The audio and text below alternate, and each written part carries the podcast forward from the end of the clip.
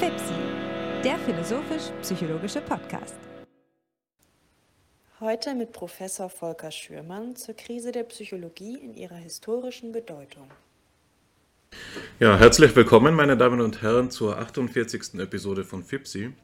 Mein Name ist Hannes Wendler und ich freue mich heute, wie immer, meinen lieben Freund und Co-Host Alexander Wendt an meiner Seite begrüßen zu dürfen.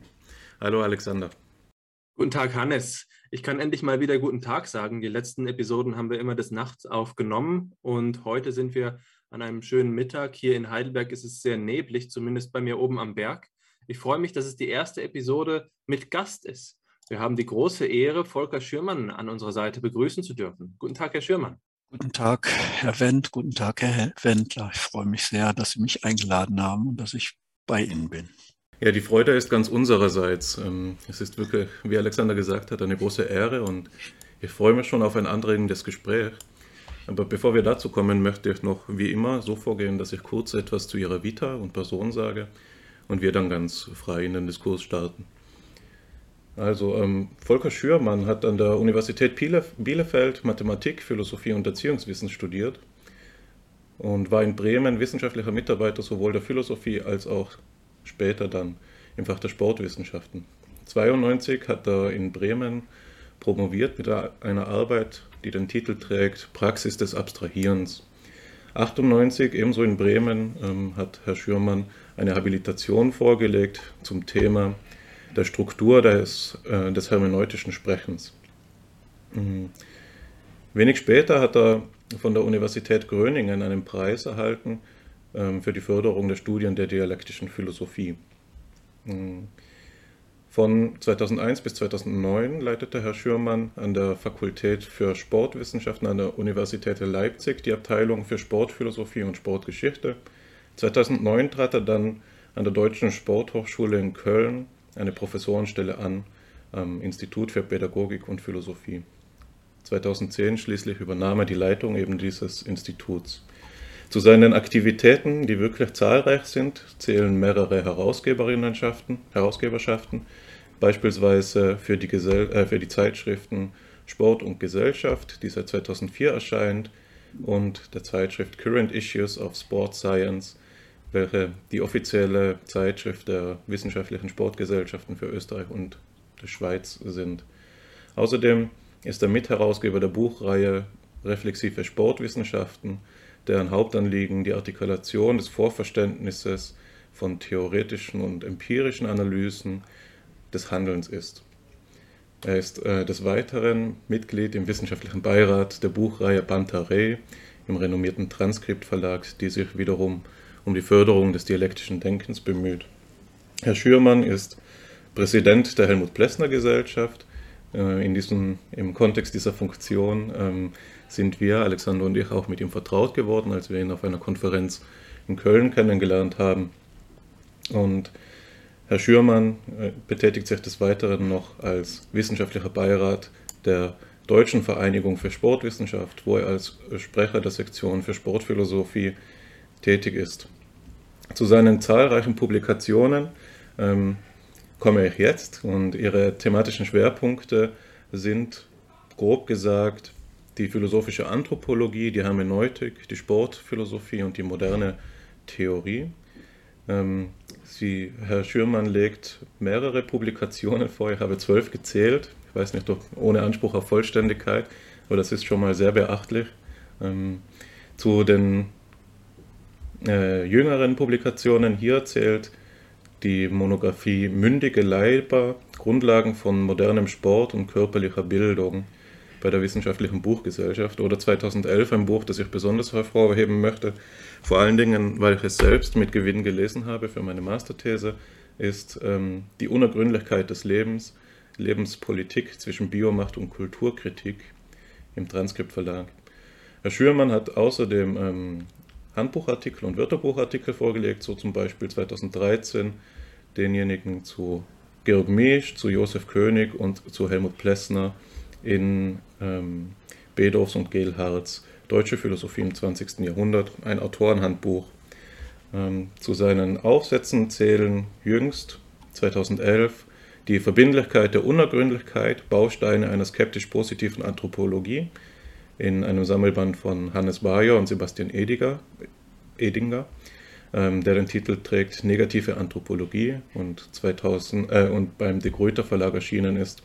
Außerdem ebenso 2021 Geistiges Sein und Parteilichkeit im Band von ähm, Erik Norman-Switzer Olsen und Andreas Speer zur philosophischen Anthropologie als interdisziplinäre Praxis.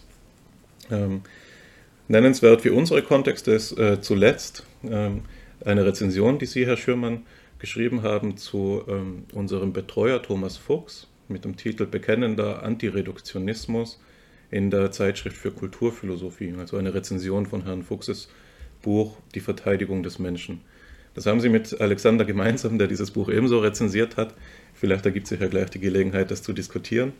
Zuletzt möchte ich noch nennen, dass ähm, Guido Tamponi, ähm, jemand, der an der Universität Potsdam promoviert hat, in einer Rezension zu ihrem Buch Die Unergründlichkeit des Lebens, das folgende sagt, dass sie nämlich, dass es einer ähm, Ausschweifkultur zu verdanken ist, dass sie es schaffen, auf akademisch noch nicht ausgetretenem Pfaden zu wandeln und bisher noch kaum durchdachte Ideenfunkten zu versprühen.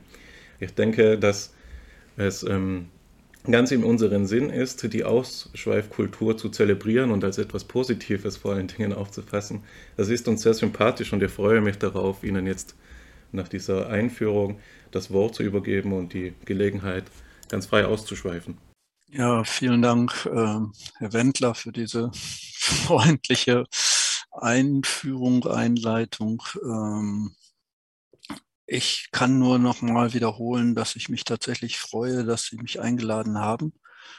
Ähm, ich selbstverständlich deshalb, weil ich mich darauf freue, Fragen der philosophischen Anthropologie oder auch der Sportphilosophie äh, zu diskutieren, generell, aber insbesondere eben in diesem äh, Grenzgebiet, das Sie eben vertreten zwischen Philosophie und Psychologie.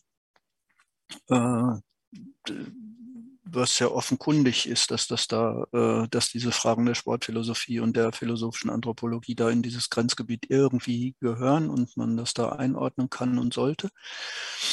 Ähm, und das ist eben zugleich auch der Punkt, der es für mich sehr spannend in die andere Richtung macht, weil das äh, ein bisschen durch sich durch die Arbeiten, die ich äh, vorgelegt habe, zieht sich die Frage, die ich ja gleichsam berufsmäßig stellen muss, welche Rolle Philosophie denn überhaupt spielt. Also warum und welche äh, ja welche Rolle sie in diesem Bereich der Wissenschaften einnimmt.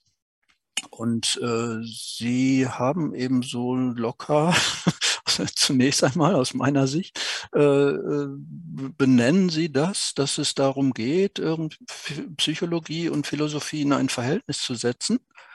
Und ich habe seit ganz langer Zeit eben die Frage, ja, wie das denn überhaupt geht. Also welche Rolle denn die Philosophie da überhaupt spielen kann oder sollte oder müsste. Äh, das, das, können Sie jetzt unter den Titel Interdisziplinarität äh, stellen, dass, dass wir einerseits alle wollen und das irgendwie so sozusagen, Röttgers würde sagen, ist ein Verpflichtungsbegriff. Also niemand könnte sich heutzutage dazu bekennen, zu sagen, nee, aber mit den anderen will ich nichts zu tun haben.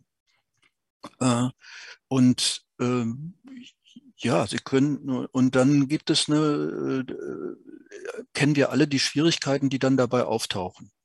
Es ist ja, äh, alle, die schon mal interdisziplinär gearbeitet haben, wissen, dass man dann gerne aneinander vorbeiredet, dass, das, dass man ganz andere Fragen stellt und ganz viel Mühe hat, das überhaupt erstmal aufeinander zu beziehen. Das sind so rein pragmatische Dinge und die tauchen schon auf, wenn Sie jetzt äh, das ein Grenzgebiet aufgemacht hätten zwischen Psychologie und Soziologie, dann wäre das auch so, diese Grundsatzfrage. Äh, und äh, dann würde einerseits genauso einleuchtend, dass es doch klar sei, dass man, dass man sozusagen Fragen des Menschen irgendwie behandeln muss, sowohl von der Seite seiner Psyche als auch von der Seite des Sozialen her. Und da müsste man das doch irgendwie zusammenbringen. Und dann würde man irgendwie auch Schwierigkeiten bekommen, wie im konkreten Vorgehen, wie das funktioniert. Und mit der Philosophie scheint mir das dann aber noch einmal ein anderes Problem, weil das eben nicht einfach zwei verschiedene empirische Einzelwissenschaften sind, sondern weil es da zusätzlich eben diese Verschärfung gibt, dass es das eine eben eine empirisch arbeitende Einzelwissenschaft ist, also jetzt empirisch in einem ganz äh, weiten Sinne. Also müssen sich da als Phänomenologen jetzt nicht auf den Schlips getreten fühlen. Also es ist nicht zwingend messend und rechnend und so, aber es ist es eben auch. Und äh, als Phänomenologe würde man das wahrscheinlich auch nicht gänzlich abstreiten wollen. Also davon mal ganz abgesehen, aber es ist jedenfalls eine Bereichswissenschaft, so könnte man das vielleicht neutraler sagen, die sich eben typischerweise mit der Psyche des Menschen und nicht mit dem Sozialen beschäftigt. Und die äh, Philosophie gehört nun nicht in diesen Kanon der Einzelwissenschaften, der Bereichswissenschaften. Also es, äh, ähm, und daraus glaube ich, dass, äh, dass diese, ja, die, diese Anmutung oder Zumutung oder der Wunsch, interdisziplinär zusammenzuarbeiten, irgendwie Vor Vorfragen nötig macht, welche Rolle denn überhaupt die Philosophie da spielen kann. Und das und diese Vorfrage, die würde ich, also das würde ich gerne äh, mit Ihnen besprechen, weil Sie das eben jetzt schon in 47 Folgen irgendwie getan haben und äh, Erfahrung haben und wahrscheinlich auch äh, von Ihrer Seite aus ja einfach eine Grundidee hatten, warum Sie sich zusammengetan haben und wie das denn überhaupt fruchtbar werden kann. So viel. Ich könnte jetzt noch zwei, kleine, zwei Schritte machen, also wo ich das Problem überhaupt sehe. Äh, und dann mein individuell, nee, das ist ja nicht individuell, also mein Lösungsvorschlag zu machen, äh, wie, worin ich das sehe und was sich zum Beispiel dann in dieser Buchreihe Reflexive Sportwissenschaft äh, niederschlägt. Äh, aber ich würde jetzt vielleicht erst einmal eine Pause machen, ob Sie da nochmal einhaken wollen bei dieser meiner Vorrede zur Vorrede. Haben Sie vielen Dank für die Vorrede zur Vorrede. Ich glaube, dass Sie die entscheidenden Probleme aufwerfen. Und oftmals ist es so, dass ähm, Hannes und ich, die wir ja beide sowohl Psychologen als auch Philosophen sind, ähm, mit diesem Verpflichtungsbegriff äh, stark identifiziert sind. Insofern, als wir uns in unserer persönlichen Identität auch dadurch in ihrer Einheit gestärkt sehen, wenn wir daran denken, dass Philosophie und Psychologie zueinander gehören. Und diese Vorfrage wirft gewisserweise für uns auch eine Identitätsfrage auf. Ich glaube allerdings, dass es da Wege gibt, um damit konstruktiv umzugehen und dass uns das jetzt nicht in eine Identitätskrise wirft, wenn Sie diese Fragen stellen. Allerdings zu diesen Vorfragen, zur Vorfragen, die Sie stellen, möchte ich noch eine ergänzen, bevor ich versuche, konstruktiv darauf einzugehen. Ähm, und das ist, was heißt denn überhaupt Disziplin? Es gibt ja Darstellungen in der Philosophie, in denen Philosophie als eine Wissenschaft bezeichnet wird. Ob das jetzt die Wissenschaftslehre ist, die wir bei Fichte finden, oder Edmund Husserls Philosophie als strenge Wissenschaft.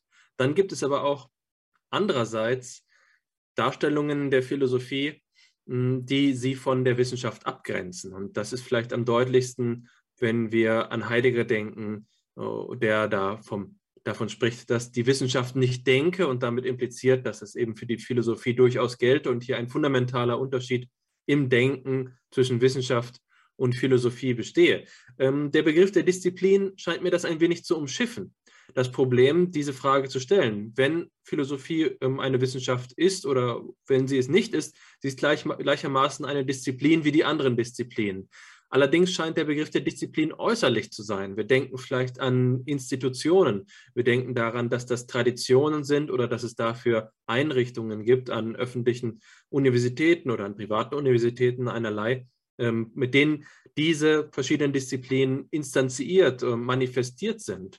Also der Disziplinbegriff selbst ist schon fragwürdig, weil er gar keine inhaltliche oder vordergründig keine inhaltliche ähm, Bestimmung der jeweiligen Disziplin gibt. Das heißt, eigentlich ist es nur so etwas wie ein Taschenspielertrick, wenn wir sagen, Interdisziplinarität ist etwas, was wir betreiben wollen, aber damit gar nicht auf die Inhaltsseite achten. Insofern gebe ich Ihnen ganz recht, dass Sie diese Frage stellen und wir müssen uns fragen, ist der Begriff der Disziplin nicht zu arm, nicht zu karg, nicht zu äußerlich, um überhaupt ein inneres Gefüge darstellen zu können. Das ist sozusagen eine weitere Problematisierungsform, die aber das Problem jetzt nur vergrößert und nicht erleichtert. Ich würde dem gegenüber sagen, hm, ohne jetzt vorgreifen zu wollen auf die Lösung, die Sie ja selbst gleich in, in, ähm, in Anspruch nehmen wollen, ähm, oder besser gesagt, bei der Sie einen Vorschlag machen wollen, wie, wie wir weiterverfahren können mit dieser Frage, würde ich sagen, zu, diesen, vor, zu dieser Vorverständigung gehört auch zu fragen, was die Philosophie denn überhaupt für eine Rolle spielen kann. Was ist es möglich, äh, welche Möglichkeiten hat etwas, was geistesgeschichtlich als Philosophie bezeichnet wird, in die Wissenschaften zu wirken? Und das kann eine geistesgeschichtliche Frage sein, das kann auch eine systematische Frage sein. Und nach meinem Verständnis, das jetzt vielleicht so ein bisschen kalenderspruchmäßig daherkommen wird, ist Philosophie doch eben gerade auch eine Denkart oder eine ähm, Art und Weise der Welt zu begegnen, in der wir eher Fragen stellen, als Fragen zu beantworten. Wenn wir also mh, hm, beispielsweise die Lösung des 19. Jahrhunderts uns vor Augen führen, die da ist zu sagen, mh, hm, im Rahmen des Neukantianismus zum Beispiel oder dem Aufkommen der sogenannten Epistemologie, der Erkenntnistheorie im 19. Jahrhundert, dass die Philosophie die großen Fragen an die Wissenschaft weitergibt, die metaphysischen Teilgebiete, die Bereiche aufgliedert und jetzt äh, als Ancilla Scientiae, als Markt der Wissenschaft, äh, die Aufgabe hat, Wissenschaftstheorie zu betreiben. Das wäre also die Idee, dass die Philosophie eine Rolle ähm, der Unterstützung der, äh, der Wissenschaften leisten kann. Allerdings ist das zugleich mit einem enormen Prestigeverlust der Philosophie selbst ähm, verbunden und natürlich darüber hinaus eine Absage an alle vorkantianische Philosophie, die versucht, ähm, die Beiträge der Philosophie über die Epistemologie hinaus zu, ähm, zu leisten. Das ist sicherlich der Diskurs über die ähm, Überwindung und Rehabilitation der Metaphysik, die in den letzten 200 Jahren immer wieder geführt worden sind. Aber ich glaube, das ist der Punkt, an dem wir einen Einsatz äh, überhaupt wählen sollten. Wir sollten fragen, zu was ist denn die Philosophie oder zu was wäre die Philosophie im Allgemeinen imstande? Ist sie tatsächlich nur eine Markt der Wissenschaft? Dann passt sie da ganz gut hinein, dann macht sie vielleicht so etwas, wie Karl Popper gemacht hat und hilft mit ähm, Schlussregeln oder wir denken an das Hempel-Oppenheimer-Schema, um Schlussregeln anzubieten, wie man gut argumentiert in der Wissenschaft. Aber ist das denn genug?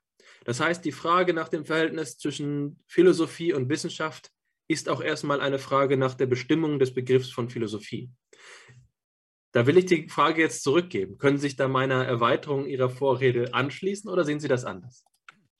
Nee, das trifft das gleiche Feld. Das ist genau die, die Eingrenzung und äh, auch in schöner Zuspitzung äh, oder Erweiterung. Äh, denn das, was Sie gesagt haben, dass es ja ganz unterschiedliche Verständnisse von Philosophie gibt und die sich schon daran festmachen, ob sie denn überhaupt zur Wissenschaft oder gehört oder nicht zur Wissenschaft gehört, äh, ist für mich eines der vielen Symptome dessen, was ich gesagt habe, dass sich das Verhältnis von Philosophie und Psychologie nochmal auf eine ganz andere Weise stellt als das Verhältnis von Philosophie, äh, von Psychologie und Soziologie oder von Sozi Psychologie und Politikwissenschaft oder Wirtschaftswissenschaften oder so.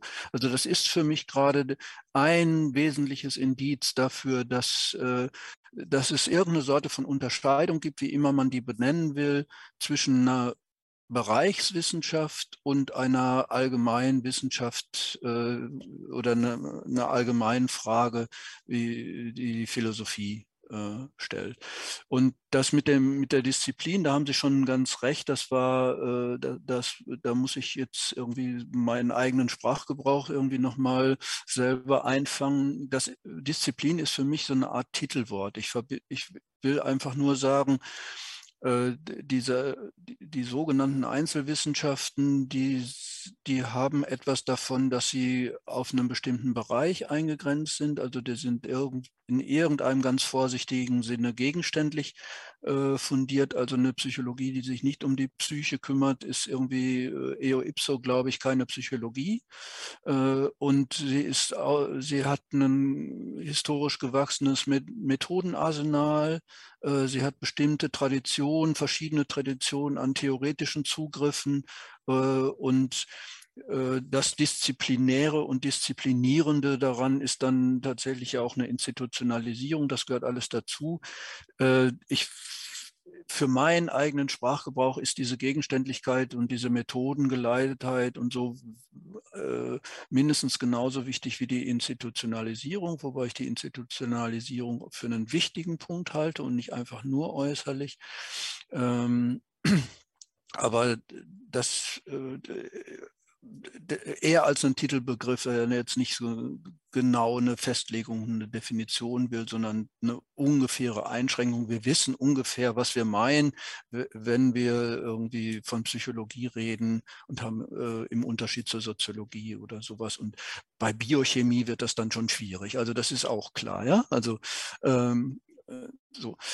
Ähm, und der zweite Punkt daran, da ist mir dann in der Tat wichtig, dass ich sagen würde, die Philosophie gehört insofern in den Kanon der Wissenschaft, nicht nur, weil sie akademisch ist, das ist, wäre ja noch eher so ein Machtaspekt, äh, äh, sondern tatsächlich, weil es eben auch eine lange Tradition gibt, äh, zum Beispiel das Verhältnis von Glauben und Wissen äh, zu thematisieren. Und da wäre mir wichtig zu sagen, also im Unterschied zu anderen Weisen sozusagen den Ge Gesamtzusammenhang zu thematisieren, wie das vermutlich auch Religion kann und tut und wie das vermutlich auch Kunst kann und tut, äh, ist es schon ein Spezifikum der Philosophie, dass sie das auf wissenschaftliche Weise macht. Also, aber nicht auf einzelwissenschaftliche, da fängt das, ist er, aber eben auf wissenschaftliche Weise.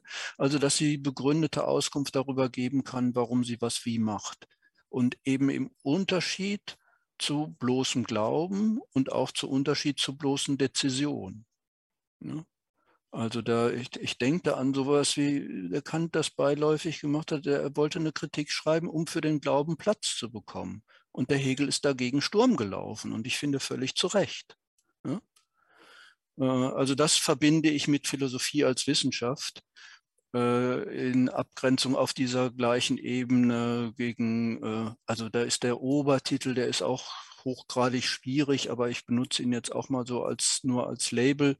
Also das ist eine wissenschaftliche Weltanschauung und nicht eine gefühlsmäßige oder dezisionistische oder wie auch immer die Gegenbegriffe sein. So würde ich das verstehen. Das, jetzt rede ich auch schon wieder so lange, dass du, also unterbrechen Sie mich bitte einfach, wenn es zu lang wird. Ähm, auf den Punkt, was, was Philosophie denn leisten kann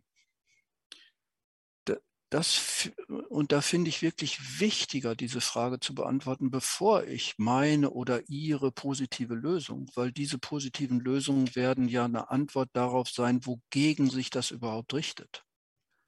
Und ähm, da würde ich denken, dass man, dass wir uns zunächst darüber verständigen müssen, was Philosophie denn nicht ist auch traditionell. Und ähm, da würde ich jetzt einfach ganz kurz meine beiden Feindbilder benennen, gegen die sich das richtet. Ja? Und das eine Feindbild ist, dass quasi Philosophie aufgelöst werden kann in eine Gemengelage, in eine Summe von Einzelwissenschaften. Also Paradebeispiel äh, in, in dem Bereich jetzt Verhältnis Philosophie und Psychologie, Leib-Seele-Problem. Ist ohne Zweifel ein altes, uraltes, traditionelles Thema der Philosophie und ist irgendwie selbstverständlich auch ein Thema der Psychologie, vielleicht sogar auch der Neurobiologie und all das. Und dann lesen Sie ja immer solche Sätze, wie schon Aristoteles und wie schon Descartes und jetzt aber äh, wir. Ja? Und die, und die Unterstellung, die da drin liegt, ist, dass die Philosophie dieses Thema auf gleiche Art und Weise behandelt wie eine Einzelwissenschaft. Und der Unterton ist dann, naja, das war schon ganz gut, was der Aristoteles da gemacht hat und der Descartes, und da können wir schon ein bisschen was lernen. Das ist jetzt nicht so, dass wir das alles verwerfen müssen. Aber heute haben wir empirische Methoden, bildgebende Verfahren und so weiter. Jetzt endlich können wir das Problem, was den Aristoteles schon beschäftigt hat, endlich angehen und lösen. Und deshalb habe ich diese Rezension auch geschrieben zu Thomas Fuchs, weil Thomas Fuchs sozusagen ein Buch vorgelegt hat und dafür steht. Deshalb auch der Titel dieser äh, Rezension Bekennender Antireduktionismus. Also es, äh, es, die, die gegenwärtige wissenschaftliche Landschaft scheint mir tatsächlich durch diese Versuche bestimmt zu sein, Wissen zu naturalisieren, zu reduzieren und auf empirische Wissenschaften zu reduzieren und dass wir alle Probleme, die es so gibt, letztendlich durch empirische Verfahren lösen könnten. Und dann löst sich Philosophie einfach auf. Und das finde ich sachlich falsch und muss es berufsmäßig falsch finden, weil ich an meiner Stelle Interesse habe. Ja? Äh, so, da, da, also da, gegen diese, alle Formen von Reduktionismus und alle Formen und alle Versuche zu sagen, na ja, letztendlich gibt die Philosophie einfach all ihre Fragen und Probleme an die Einzelwissenschaften ab und dann bleibt nichts übrig. Und da sollte auch nichts übrig bleiben und da darf gar nichts übrig bleiben, denn letztendlich müssen wir all diese Fragen empirisch klären. Das ist die, der, das eine Feindbild. Und der Gegenpol und das andere Feindbild ist dann, äh, naja, was bleiben dann noch für Möglichkeiten? Und dann kommen so die vormaligen ins Gespräch ja? und, auf, die Bühne. Die sagen, naja, das sei ja alles Quatsch mit dieser Naturalisierung, das könne ja so gar nicht sein und so. Ja?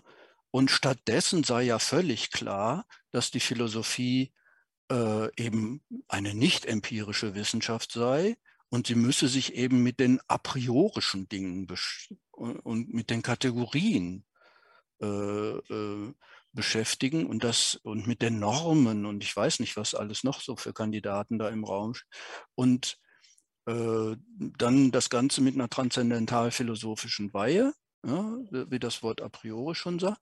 Und klammheimlich meint das dann, dass das Instanzen sind, die vor aller Erfahrung liegen. Ja? Und, und das ändert eben überhaupt gar nichts an diesem traditionellen Bild. Ja, die eigentlichen Fragen, die muss die Philosophie lösen und die, die Einzelwissenschaften, die sind dann so nachgeordnet, die müssen dann Detailfragen klären oder so etwas. Und das heißt, sowohl diese Vorordnung vor der Philosophie vor aller empirischen Wissenschaft, als auch die Reduktion von Philosophie auf Wissenschaft, dazwischen muss es irgendwas Drittes geben. Das ist meine Grundüberzeugung, denn sonst löst sich Philosophie auf oder macht sich lächerlich.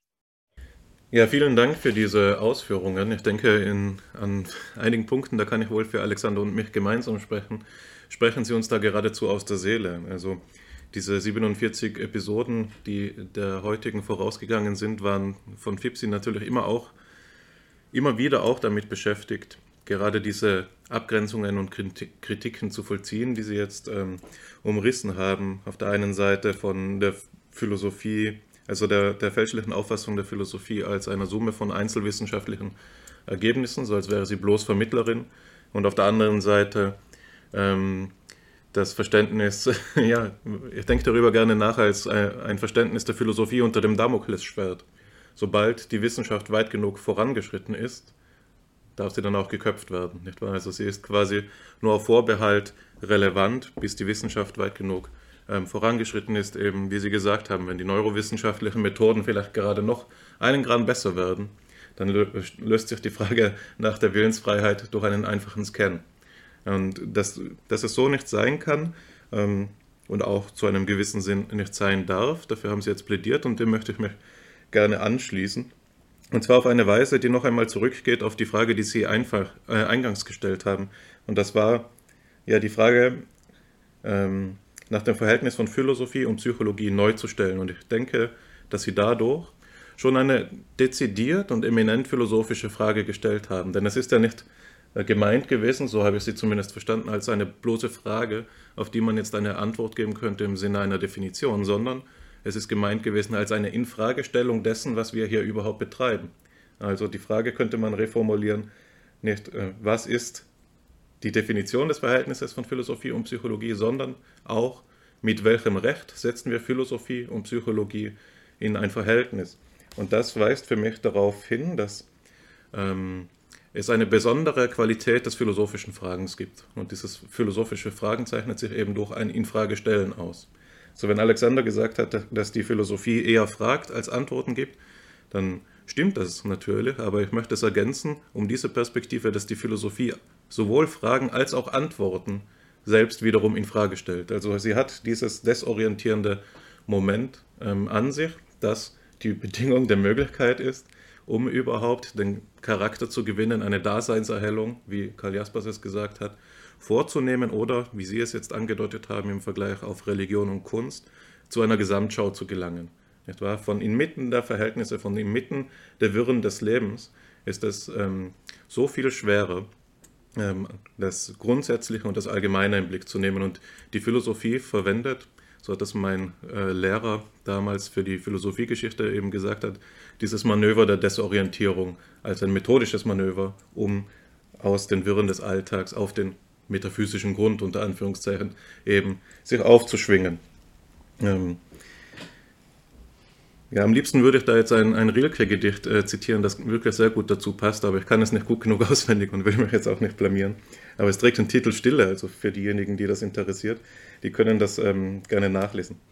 Also ich habe jetzt, ähm, äh, habe jetzt eine weitere Qualität philosophischen Fragens genannt und das ist das Infragestellen, nicht wahr? Die Philosophie stellt nur Fragen, nicht nur Fragen, die auf Antworten hinweisen, sondern sie stellt Fragen, die zum Denken anregen und die ähm, die Dimension der Rechtfertigung selbst in den Blick bringt. Aber das ist natürlich nicht alles, was die Philosophie macht. Ihre Fragen, ähm, das habe ich schon angedeutet, sind unlösbar auf die Weise, dass sie durch ihre Unlösbarkeit es gestatten, zu einer Gesamtschau zu gelangen. Und auf der anderen Weise, und das ist, denke ich, ein zentraler Punkt, Sie haben ja schon den Zusammenhang der Transzendentalphilosophie angesprochen, sind die Fragen der Philosophie ähm, wissenschaftlich. Und sie sind wissenschaftlich auf die Weise, dass sie die Wissenschaftlichkeit selbst thematisieren, ohne aber den Bereich des Wissenschaftlichen zu verlassen. Das heißt, philosophisches Fragen hat auch diese selbstexplikative Dimension. Und das ist geradezu das ähm, schematische oder paradigmatische Denkmanöver, Denkangebot, das Immanuel Kants Philosophie uns eben zur Verfügung gestellt hat, ist eben mit den Mitteln der Vernunft, man könnte jetzt analogisierend sagen, mit den Mitteln der Wissenschaft, die Möglichkeiten und Grenzen der Vernunft oder eben der Wissenschaft selbst ähm, gegenwärtig zu machen und vor Augen zu bringen. Ich glaube, dass den Weg, den Sie eingeschlagen haben, und jetzt komme ich eben an den Ausgangspunkt ähm, meines Beitrages zurück, dass Sie sich abgrenzen von dem, was die Philosophie nicht ist, gerade so ein transzendental-philosophisches Manöver ist. Nicht wahr? Eine Art und Weise, ein in sich selbst, ähm, ein Themengebiet, das in sich selbst sehr schwer zu bestimmen ist, dennoch ähm, zu thematisieren, ist natürlich auszuschließen, was es garantiert nicht ist. Und auf diese Art und Weise ja, stellen Sie auch, äh, haben Sie ein, ein Manöver eben gewählt, das nicht nur transzendental philosophisch ist, sondern auch dem spinozistischen Wort omnis determinatio est negatio nahestellt, indem Sie eben ähm, ähm, ja, die, die logische Verstricktheit von Bestimmung und Ausschluss ähm, in Erinnerung gerufen haben. Warum ähm, ähm, sage ich in Erinnerung gerufen? Weil es gerade in der letzten Episode von Fipsi ähm, gerade darum ging. Also auch die logischen Sinne von Bestimmung durch Nichtbestimmung oder durch Ausschluss. Deswegen ein Verweis zurück auf die letzte Episode. Ich denke, ähm, dass das jetzt schon einmal ähm, relativ viele Denkangebote wären und Ähm, ihr habt zwar eingangs gesagt, dass wir ganz frei ausschweifen sollen, aber das soll ja nicht heißen, dass wir quasi ja, ganz egoistisch nur vor uns selbst herreden. Deswegen möchte ich an dieser Stelle schon mal andeuten, dass ich gleich Ihnen die Gelegenheit geben werde, wieder das Wort zu ergreifen. Und ich denke, dass wir gut daran tun, da wir uns jetzt ja, also natürlich können Sie frei kommentieren auf alles, was ich gesagt habe, aber was mich besonders interessieren würde, ist ja, dass wir jetzt so vorgegangen sind, dass wir die Verhältnisfrage gestellt haben von Philosophie und Psychologie.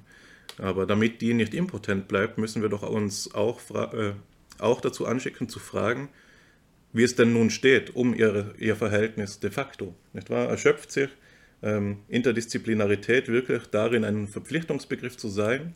Ähm, oder kann sie auch mehr sein? Und insbesondere, oder kennen wir Beispiele, wo sie schon mehr geworden ist? Also das wäre quasi die Frage auch nach ihrem Projekt der reflexiven Sportwissenschaft, das sie ja eingangs bezeichnet haben als eines, das geradezu innerlich beschäftigt ist mit eben dieser Verhältnisbestimmung.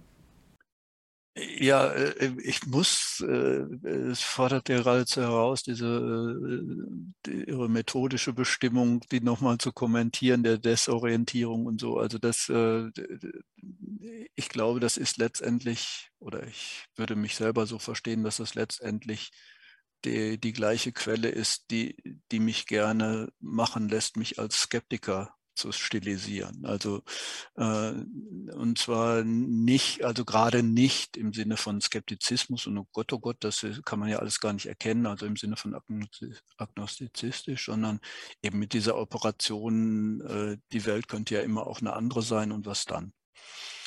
Ähm, so. Ja, und ähm, dann der Aspekt,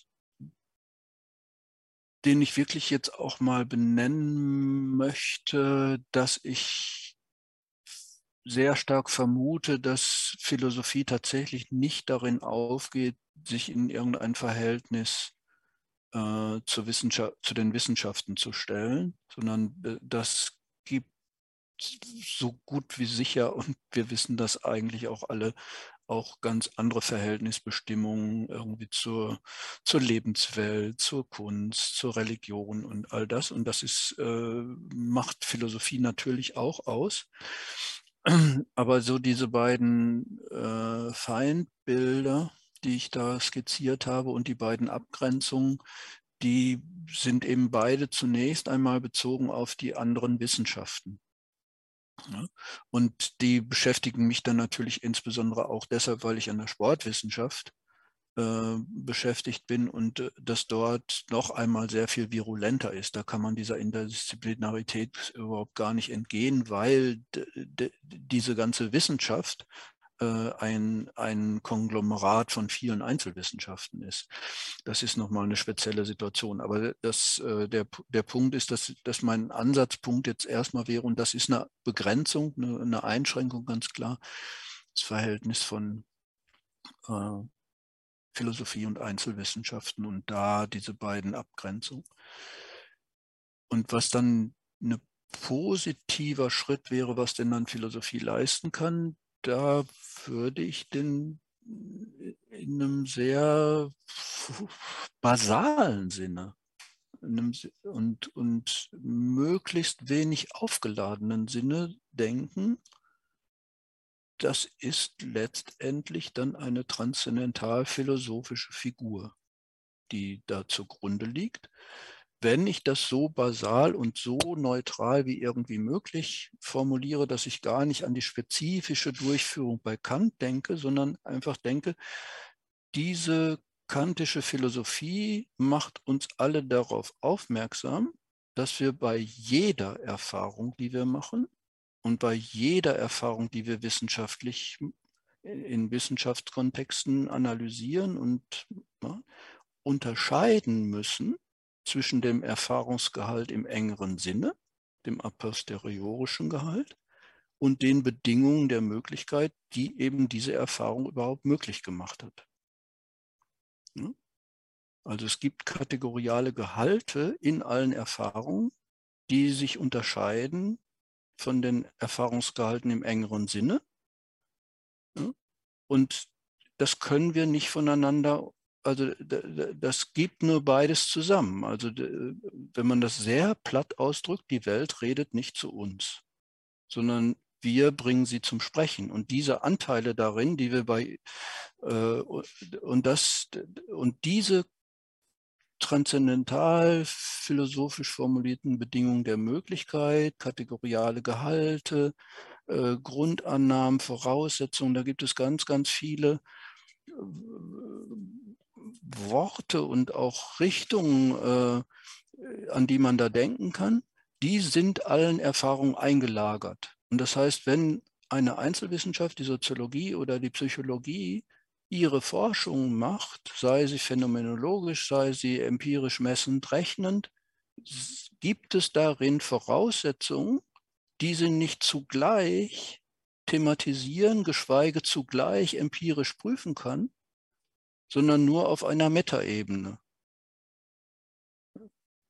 Äh, man, man kann nicht gleich, also das ist eines meiner dümmsten Beispiele, man kann nicht zugleich äh, behaupten, dass die Winkelsumme im Dreieck 180 Grad ist und in Frage stellen, ob es eine, mehrere oder viele, unendlich viele Parallelen gibt. Weil das eine ist das Axiom, was diese Antwort möglich macht und man kann das, das Axiom anders machen und dann kriegt man andere Antworten. Aber man kann nicht sozusagen diese empirische Forschung machen, ohne bestimmte Voraussetzungen zu treffen. Und die kann man thematisieren und, die, und dann gibt es dann tatsächlich dann nochmal einen Bogen zu der Disziplin, zu der Disziplin. Da gibt es dann überhaupt gar keine Notwendigkeit, dass das nur akademische Philosophen könnten. Das ist dann auch eine Rolle, die die Psychologie kann, aber sie kann es nicht zugleich. Ich bin durch Ihre Kommentare sehr angeregt zu zahlreichen Gedanken, weswegen ich Sie äh, bitte mir zu verzeihen, wenn ich ein klein bisschen aushole. Ich möchte zunächst einmal auf Ihre beiden Feindbilder eingehen. Die scheinen mir sehr wichtig zu sein, weil sie gewisserweise eine Zusammenschau auch der Geistesgeschichte, der Beziehung zwischen Philosophie und den Wissenschaften in der Geistesgeschichte abbildet. Wir haben eine Ausgangssituation, die will ich einfach mal so illustrieren, einfach mal pars pro toto. Bei Hegel findet sich in einer Zeit, in der wir noch von den vier klassischen Fakultäten sprechen, also Theologie, Rechtswesen, Medizin und Philosophie, die Idee, dass die Psychologie ein Bestandteil der Anthropologie sei und die Anthropologie Bestandteil der Philosophie. Also eine klassische Unterordnung beziehungsweise ähm, eine Ordnung zwischen Teil und Ganzem. Und das Verhältnis lässt sich natürlich als etwas bezeichnen, was ich glaube, etwas besser im Englischen ausgedrückt wird als Foundationalism. Im Deutschen würden wir sagen, ähm, epistemologischer äh, Fundamentalismus. Das klingt jetzt irgendwie drastisch und, irgendwie, und auch politisch, aber gemeint damit ist, dass die ähm, Philosophie auf strenge Weise die Grundlage für die ähm, wissenschaftliche Arbeit leistet und dementsprechend die Wissenschaft in einem vollständigen Abhängigkeitsverhältnis zur, ähm, zur Philosophie stünde. Und das ist sicherlich gerade die, äh, das zweite Feindbild, was Sie erwähnt haben, die Philosophie als eine auf Transzendentalphilosophie gegründete a priori Wissenschaft, die gewisserweise an die Wissenschaften delegiert und ihnen nichts über äh, für ihre eigene Arbeit. Und dann haben wir diese Emanzipationsbewegung, die natürlich an ihrem Kulminationspunkt den Positivismus hat. Und der Positivismus befreit, man kann von einer gewissen positivistischen Befreiung sprechen, zu Recht, ähm, wie ich meine. Also man sollte den Positivismus, und positivistisch ist ja teilweise sogar einfach nur ein pejorativer Begriff, ein äh, Begriff, der äh, verwendet wird, um zu diskreditieren innerhalb des geisteswissenschaftlichen Diskurses. Also jemand sei Positivist heißt so viel wie, er äh, beschränke sich auf ähm, Zählbares und Messbares und ähm, äh, vernachlässige damit die Tiefe und Komplexität der Wirklichkeit, was ich auch berechtigt finde, aber es gibt einen Vorteil oder es gibt eine positive Seite, und zwar eine geistesgeschichtlich positive Seite des Positivismus. Und das ist nämlich diese Emanzipation vom Fundamentalismus. Und zugleich kann das eben den Umschlag in das erste Feindbild in den, in den Reduktionismus bedeuten. Und in der Regel ist es auch so. Äh, dann bleibt eben für die Philosophie wiederum nichts übrig oder allenfalls die Krümel, die, die, die Krümel der Ancilla Scientiae, die ich vorhin erwähnt hatte. Jetzt haben Sie eben die Katze aus dem Sack gelassen und als Ihre eigene dritte Position gesagt, es geht um die kategorialen Gehalte, die bestimmt werden. Und das finde ich vollkommen begrüßenswert. Ich bin ja selbst in vielen Überzeug meiner Überzeugungen von Max Scheler beeinflusst und ähm, er stellt das an einer Stelle in seinem Text sehr schön dar, dass es bestimmte Bestandteile von Wissenschaften gibt. Ich glaube, das ist in der Sympathieschrift, und er bezieht sich, glaube ich, konkret, ja, er bezieht sich konkret auf die Psychologie. Er sagt, es gibt bestimmte Bestandteile der Experimentalpsychologie, für die diese selbst blind sein muss. Und das sind insbesondere die Voraussetzungen, die sie auf ontologischer Ebene trifft, um überhaupt zu ihren Untersuchungen zu kommen. Also beispielsweise oder insbesondere die Gegebenheit des Fremdbewusstseins, die Du-Evidenz, von der äh, Max Scheler spricht. Also das ist etwas, was so eine kategorialen Struktur entspricht, die vorausgesetzt sein muss, um überhaupt davon zu sprechen, dass ich vor mir als Versuchsleiter im Labor eine Versuchsperson sitzen habe und dass ihr Verhalten ein Ausdrucksverhalten ist, das ich jetzt in Beziehung setzen kann zur beispielsweise zur äh, Physiologie des inneren Sinns, die dabei abläuft, also zur Aufmerksamkeitsveränderung und so weiter und so fort. Das steht, glaube ich, auch in Parallele zum husserlianischen Begriff der regionalen Ontologien. Und das führt mich direkt zu dem Punkt, den ich anbringen möchte. Und das ist etwas, das wir vor langer Zeit in FIPSI besprochen haben. Eine der ersten Sitzungen haben wir dieser Frage gewidmet, nämlich der Gegenstandsfrage. Und en passant haben Sie vorhin gewisserweise gesagt, eine Wissenschaft, die Psychologie sein möchte, aber sich nicht dem Gegenstand des Psychischen widmet, die ist eigentlich keine Psychologie.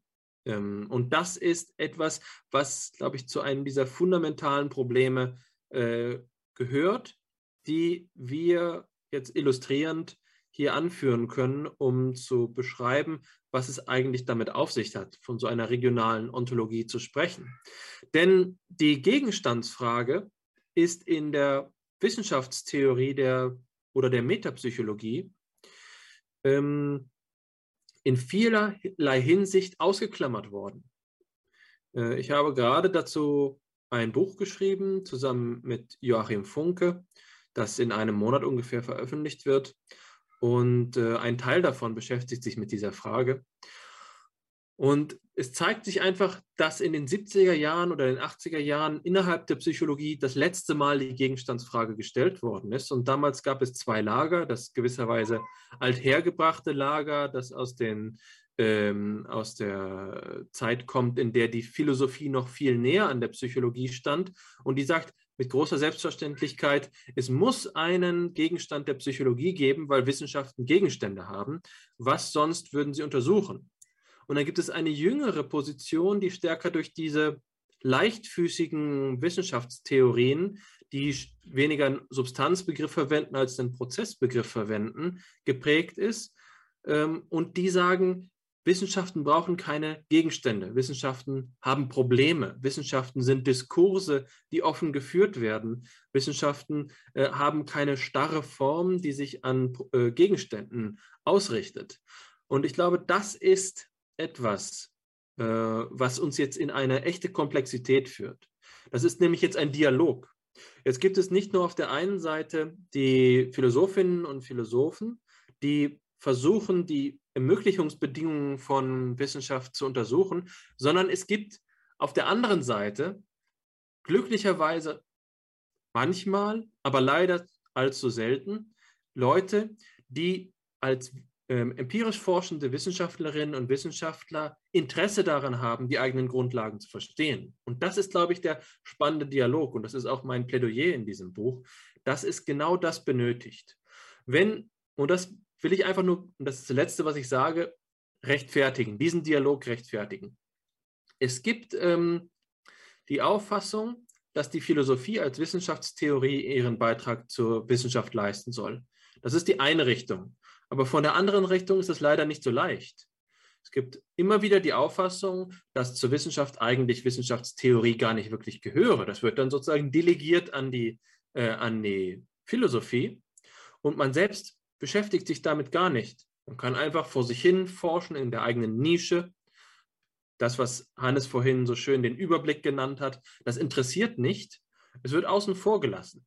Aber für mich ist es eine paradoxe Ausgangssituation, weil Wissenschaftlerinnen und Wissenschaftler, die sich nicht für die wissenschaftstheoretischen Grundlagen der Psychologie interessieren, die sich nicht für die Metapsychologie interessieren, die sind doch auch nicht dazu imstande, die Ratschläge, die ihnen von der Philosophie gegeben werden, umzusetzen. Wie soll das denn anschlussfähig sein? Sie würden den Diskurs doch gar nicht verstehen. Allenfalls, wenn die Philosophinnen und Philosophen sich die Mühe geben, die äh, Resultate, die sie ähm, erreichen, sozusagen mundgerecht vorzulegen und bereits in ein empirisches Vokabular zu übersetzen. Nach all meiner Erfahrung ist das aber ausgeschlossen, denn das würde andersherum ähm, verlangen, dass die Philosophie die Arbeit der Wissenschaft abnimmt. Und ich glaube, das ist der lebendige Begriff von Interdisziplinarität, über den wir sprechen sollten. Die Untersuchung von kategorialen Gehalten ist die eine Seite, aber es muss auch eine Seite der Wissenschaft geben, die dem entgegenkommt und einen Diskurs führt und darüber dann verhandelt. Gibt es denn überhaupt so etwas wie einen Gegenstand der Psyche oder ist das in der Psychologie heutzutage ihren Methoden und ihren äh, Diskurstraditionen entsprechend überhaupt nicht anschlussfähig? Ich glaube, das ist etwas, mh, hm, was ich dem erwidern möchte, insofern als ich mit ihrer Grundidee, dass die Philosophie einen Beitrag mit kategorialen Gehalten leisten kann, vollkommen einverstanden bin. Aber ich glaube, es verlangt noch etwas mehr. Und dieses mehr ist etwas, was mich sehr beschäftigt. Vielleicht haben Sie dazu noch weitere Gedanken. Aber ich glaube, die Bereitschaft der Philosophie, ähm, die Wissenschaften zu unterstützen, ihnen zu helfen, sie nicht zu dominieren, nicht mit einer Patronage wie bei Hegel sie abzuleiten, sondern ähm, kategoriale äh, Analysen anzubieten, das ist die eine Seite. Aber die Frage ist, wie formuliert man das so, dass es die Wissenschaften betrifft. Ähm, das ist ein offenes Problem. Vielleicht haben Sie dazu einen Denkansatz. Äh, nee, habe ich nicht wirklich, weil ich ja nicht gerne für die Psychologie oder für die Soziologen und Soziologinnen reden will und würde. Und ähm, vielleicht habe ich aber auch nicht ganz gut verstanden, was Sie meinen mit diesem Mehr. Also das eine ist selbstverständlich, dass das alles überhaupt nur funktioniert, wenn es von beiden Seiten aus, also wenn das, wenn das konkrete Menschen tun, wenn es dann von, von beiden Seiten aus irgendwie eine Bereitschaft, eine Offenheit, ein Wohlwollen gibt. Und äh, so, aber das finde ich jetzt nicht wirklich ein Problem, weil das das irgendwie individualisiert, das Problem, und dann auch schon nicht mehr gut erklären könnte, warum es denn da notorisch Schwierigkeiten gibt und dann immer sagen müsste, ja, da, da waren die Leute nicht offen genug oder so. Und das scheint mir dann auch eine falsche Diagnose zu sein. Also ich glaube, wir müssten die strukturellen Punkte klären. Und das Vielleicht ist dann inhaltlicher Bogen, dass diese Frage des Gegenstandsbezuges eben eine dieser kategorialen Gehalte ist. Man betreibt eben Psychologie anders, wenn man einen Gegenstandsbegriff im Sinne eines Substanzbegriffs unterstellt. Und man betreibt die, die Erforschung derselben Phänomene, äh, erforscht man anders, wenn man unterstellt, das sei ein Prozess. Und man, äh, und man erforscht es noch anders, wenn man sagt, das sei doch völlig wurscht, was das für ein Gegenstand sei und dass es überhaupt ein Gegenstand sei und es ist alles so schön bunt hier und wir gucken mal.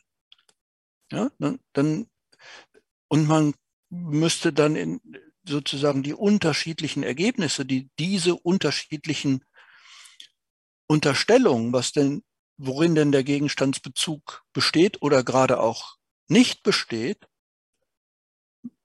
müsste man mal wie Michael Wolf hat da mal den Kant ins Kraut schießen lassen und sich angucken und die Ergebnisse miteinander vergleichen und gucken, was daran jetzt welche Auswirkungen macht.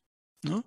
Also das, also ich würde eben gerade nicht vermuten, dass man sozusagen den einen richtigen guten kategorialen Gehalt identifizieren muss, um dann richtig loszulegen. Das scheint mir eben genau in eines der beiden Feindbilder zu gehören, nämlich der traditionellen Philosophie, sondern ich würde das so sehr streng und strikt so formulieren, dass das Wenn-Dann-Beziehungen sind. Also wenn man diesen kategorialen Gehalt wählt, dann kommt man empirisch zu diesen Ergebnissen.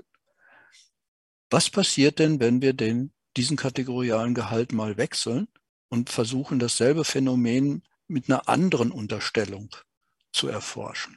Und was, was ergibt sich dann? So, und da, das, dann würde ich denken, dann hätten wir Material, an dem wir das diskutieren könnten. Und da muss ich dann tatsächlich auch ein bisschen gestehen, dass ich relativ wenig einzelwissenschaftliche Personen, also einzelwissenschaftlich forschende und arbeitende Personen gefunden habe, die bereit waren, dazu mal Experimente zu machen. Ja, also zu, zu sozusagen offensiv ihre eigenen kategorialen Gehalte sozusagen zu wechseln und mal ein experimentelles Design zu machen äh, mit ganz anderen äh, kategorialen Gehalten, um mal zu gucken, was, ob da was anderes bei rauskommt. Das, das ist auch, glaube ich, eine echt harte Aufgabe, weil da schlägt dann wirklich die Pragmatik unserer aller, äh, unser aller Forschungsalltag richtig zu. Also Sie haben jetzt gesagt, dass Sie keine ähm, Antwort hätten oder nur teilweise, aber das, was Sie gerade gesagt haben, ist für mich sehr wertvoll, muss ich sagen. Also das, was Sie gerade formuliert haben, ist tatsächlich schon ausgesprochen praktisch und konkret gewesen, wie es aussehen könnte, dass äh, Philosophinnen und Psychologinnen miteinander kooperieren. Ähm, dass hier Dinge ausprobiert werden und dass vor allen Dingen die Bedeutung eingesehen wird. Das ist für mich der erste Schritt.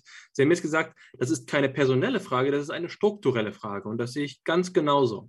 Und diese Struktur hängt von der Einsicht ab, dass die ähm, Unterschiede auf der metapsychologischen Ebene Konsequenzen auf der empirischen Ebene haben.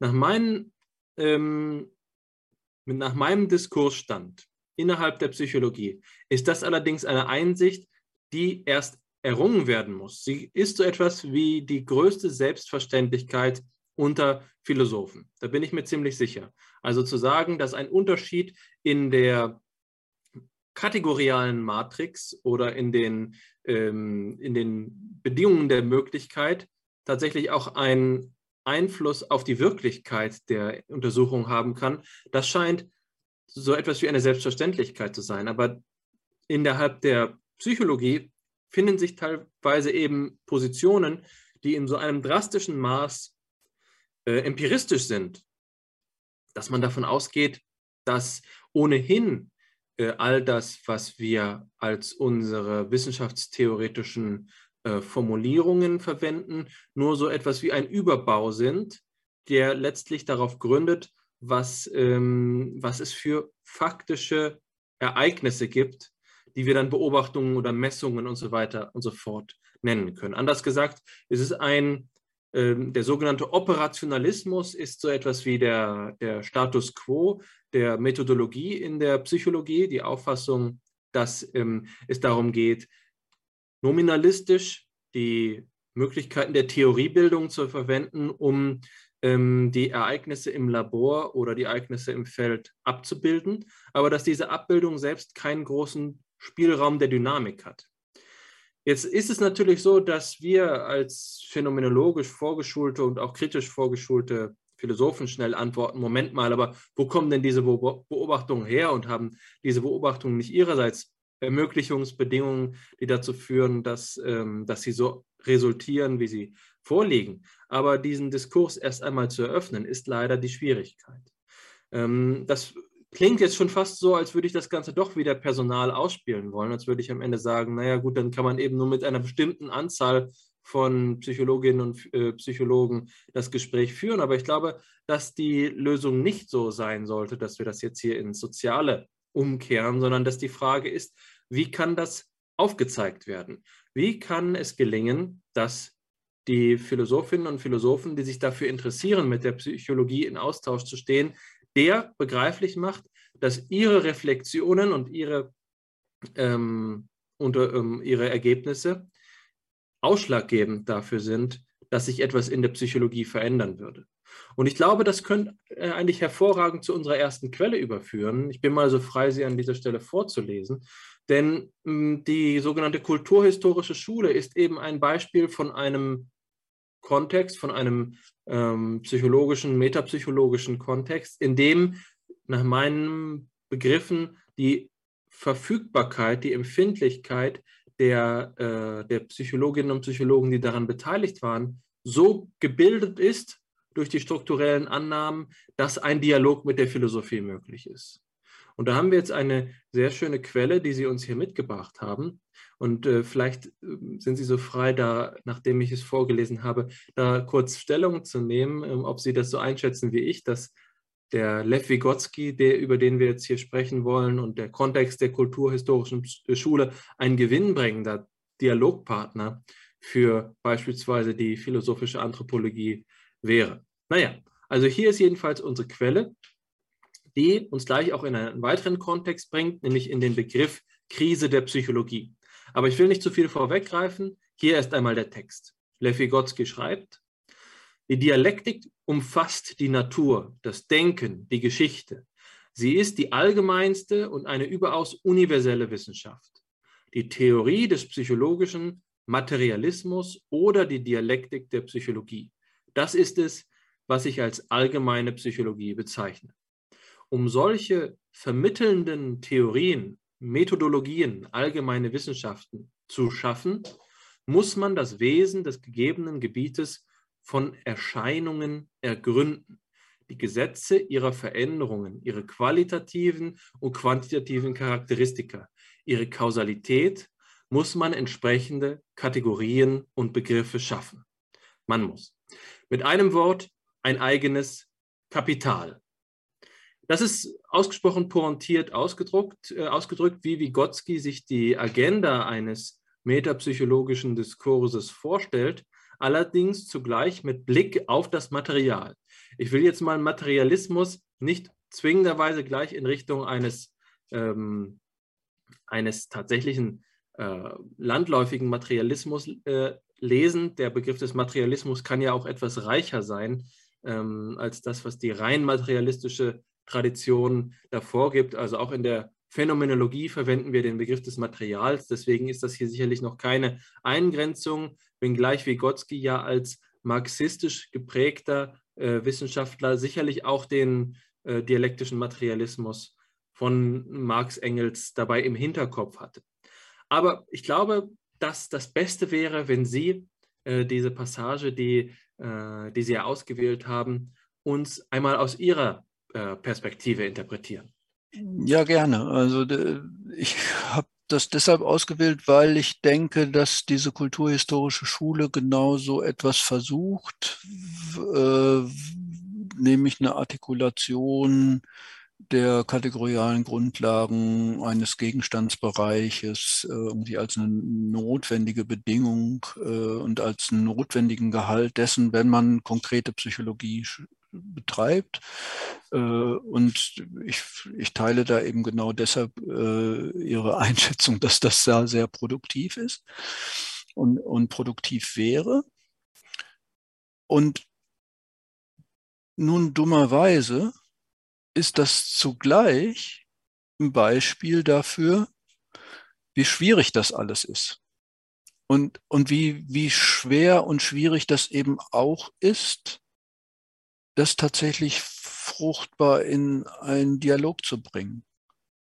Weil diese Unterscheidung, von der der Vygotsky da spricht, zwischen einer allgemeinen Psychologie und der konkret empirisch forschenden Psychologie, die Fragen, was weiß ich, der, der Kinderpsychologie nachgeht oder was auch immer die dann am Wickel hatten, der ist zum Beispiel in der Rezeptionsgeschichte dieser kulturhistorischen Schule gleichsam verschwunden. Ja?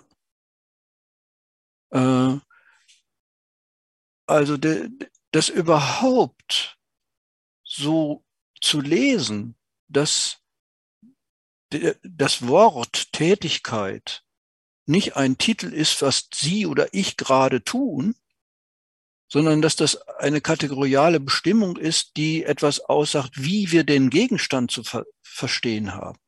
Also zum Beispiel ist diese Kategorie Tätigkeit in dieser kulturhistorischen Schule überhaupt gar nicht verständlich, wenn man sie nicht als ein Prozess versteht. Ja, das sagt aber nicht irgend, also das setzt man aber voraus, wenn man das, was Sie gerade tun oder ich gerade tun oder irgendeine Tätigkeitsform konkret empirisch oder soziologisch oder kulturwissenschaftlich oder sonst was untersucht, dann ist das eben so. Und das, die, genau dieser Aspekt ist verloren gegangen in der konkreten Rezeption oder vorsichtiger gesagt, es spielt wenig eine Rolle. Und das führt zu Verengungen in der Rezeptionsgeschichte. Auch von der Herkunft her. Also das steht ja drin, man muss also ein eigenes Kapital für die Psychologie schaffen. Und das ist eben, da ist der Marx nicht irgendwie implizit gemeint, sondern das ist eine Anspielung auf das Wort Das Kapital von Karl Marx, Kritik der politischen Ökonomie. Ja? Und wenn man das jetzt ernst nimmt, dass das da steht, und wenn man nicht sagt, na ja, der hat das da nur reingeschrieben, weil er irgendwie vom Zentralkomitee der KPDSU bestehen muss oder so etwas, sondern wenn man das ernst nimmt, dann ist das ja eine These dazu, was die Kritik der politischen Ökonomie ist und was der Kritikbegriff daran ist, nämlich die kategorialen Grundlagen des Gegenstandes der Ökonomie anhand der politisch-ökonomischen Lehren zu klären. Und diese Interpretation, dass das Kapital genau eine solche Gegenstandsontologie ist, jetzt ein bisschen salopp formuliert, diese Lesart ist innerhalb der Marxisten nicht vorhanden, quasi, ja? sondern das ist eben entweder eine ordentliche Ökonomie, ne, die eben auf den grundlegenden und richtigen Einsichten von Marx, Engels, Lenin und sonst wem beruht, ja? Oder ist es Bullshit, weil sie ja irgendwie völlig veraltet sei, wie wir ja heute empirisch sehen können. Ja? Und zwischen diesen beiden Möglichkeiten, den begriffsgeschichtlichen Begriff der Kritik ernst zu nehmen und zu gucken, in welchem Sinne ist denn das überhaupt eine Kritik der politischen Ökonomie, ist in der Wirkgeschichte des Marxismus gleichsam nicht vorhanden. Ich, also ich lehne mich jetzt ein bisschen aus dem Fenster, ist ein bisschen polemisch, ist ja klar. Äh, aber ich glaube, es, dieser Eindruck ist nicht so völlig falsch. Ja? Und das macht den Bogen jetzt zurück. Ja, wie kommt man aus diesem, wie kommt man da raus? Wie, wie, wie kann man überhaupt artikulieren, dass man einerseits also wie kann man, wie kann ich heute noch sagen, dass ich transzendental philosophisch argumentiere? Wenn ich das sage, dann bin ich bei 99 Prozent meiner Leser und Leserinnen und Hörer und Hörerinnen durch. Ja? Die einen wissen schon, dass ich dann so ein alt, alter Metaphysiker bin, der von irgendwelchen Gehalten vor aller Erfahrung rede. Ja? Und, und deshalb durch bin und die anderen sagen, oh prima, ja, endlich sagt mal wieder jemand, dass man auch vor aller Erfahrung irgendwie was sagen muss. Ja? Das heißt, ich fall durch das Gitter. Also, und das meine ich jetzt nicht individuell persönlich, sondern ich meine das jetzt von der Position. Wie kann man heutzutage das formulieren? Also, wie kann man sagen, wie kann man vermitteln, dass kategoriale Gehalte mit der Erfahrung mitgegeben sind? Notwendig mitgegeben und nicht weder vorgegeben noch sich darin auflösen. Ja? Und das macht einen Bogen wieder zurück zu äh, einer Bemerkung von Ihnen, Herr Wendt, die Sie so ganz en passant gemacht haben, dass Sie gesagt haben, da seien sich die Philosophen ja doch alle einig, dass diese kategorialen Gehalte was machen. Äh, da müssten Sie mich noch überzeugen, dass das so ist. Ja? Also ähm, ich fürchte, dass wenn Sie das danach die Frage noch stellen, ja, glauben Sie denn auch, dass unterschiedliche kategoriale Gehalte unterschiedliche Erfahrungen bestimmen? dann würden die die Hände über den Kopf zusammenschlagen und sagen, das sei ja purer, wie heißt das? Also entweder Dezisionismus, wenn man gerade an Karl Schmidt denkt, oder äh, ich glaube, postmodern ist das dann, ne? Also, ne? Und das ist ja IGIT. Ja? Das ist ja beliebig. Ja? Und ja, von daher glaube ich tatsächlich, dass wir äh, in der Philosophie auch ein massives Problem haben vor der eigenen Haustür. Äh, Verständnis zu finden mit, mit, mit diesem Weg zwischen diesen beiden Feindbildern. Also und ähm, und das kann man, glaube ich, wiederum historisch ein ganz klitzekleines bisschen erklären, weil das, was ich jetzt so fröhlich und schön vor mich hin formuliere, hat ja tatsächlich auch wirklich ein, ein hartes Folgeproblem, weil nicht umsonst spricht der Kant ja von transzendentalen Bedingungen der Möglichkeit von Erfahrung überhaupt. Das heißt, er spricht gar nicht von dieser oder jener Erfahrung, von irgendwie des Psychischen oder des Sozialen oder irgendwie der, des Liebesleben der Ameisen oder was auch immer, äh, sondern er sagt ja, was zeichnet Erfahrung als Erfahrung aus? Und was nehmen wir in Anspruch, um, um wirklich etwas als Erfahrung auszuweisen und zum Beispiel nicht als Traum? Und deshalb ist da eben auch von logischen Kategorien, von formalen Kategorien die Rede.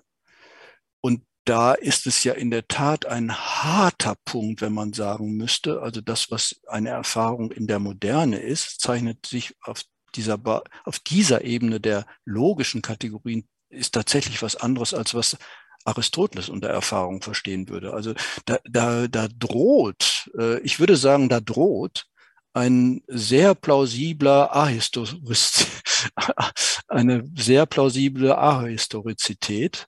Ja?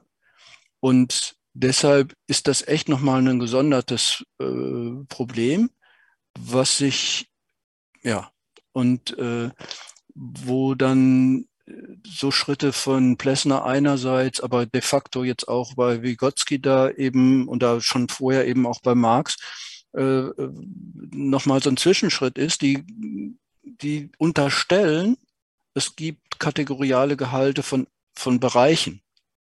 Ja? Also der Ökonomie, des Psychischen, des Sozialen. Der, der Plessner hat das, wie Sie vermutlich besser wissen, auch als ich, Materiale a priori genannt oder mm, so, ja, und, äh, und der, der meint damit gerade nicht, dass das irgendwie im Unterschied zu den formalen, dass die jetzt irgendwie materiell gefüllt sind und irgendwie Inhaltsangaben sind, sondern der meint damit, wir brauchen eben auch einen a priori, wenn wir über das Hören als Hören reden oder das Sehen als Sehen und nicht nur über Erfahrung als Erfahrung.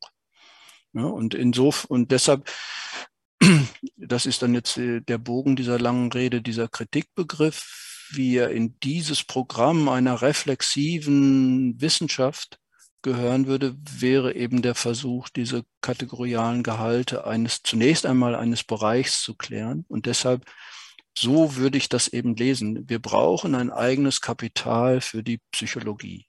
Also Sie dürfen jetzt natürlich auch, Sie können auch sagen, wir brauchen eine eigene äh, was ist denn Standard, äh, ne, also eine eigene Idee, Idee äh, Ideen fünf ja, für die Psychologie oder so. Ja?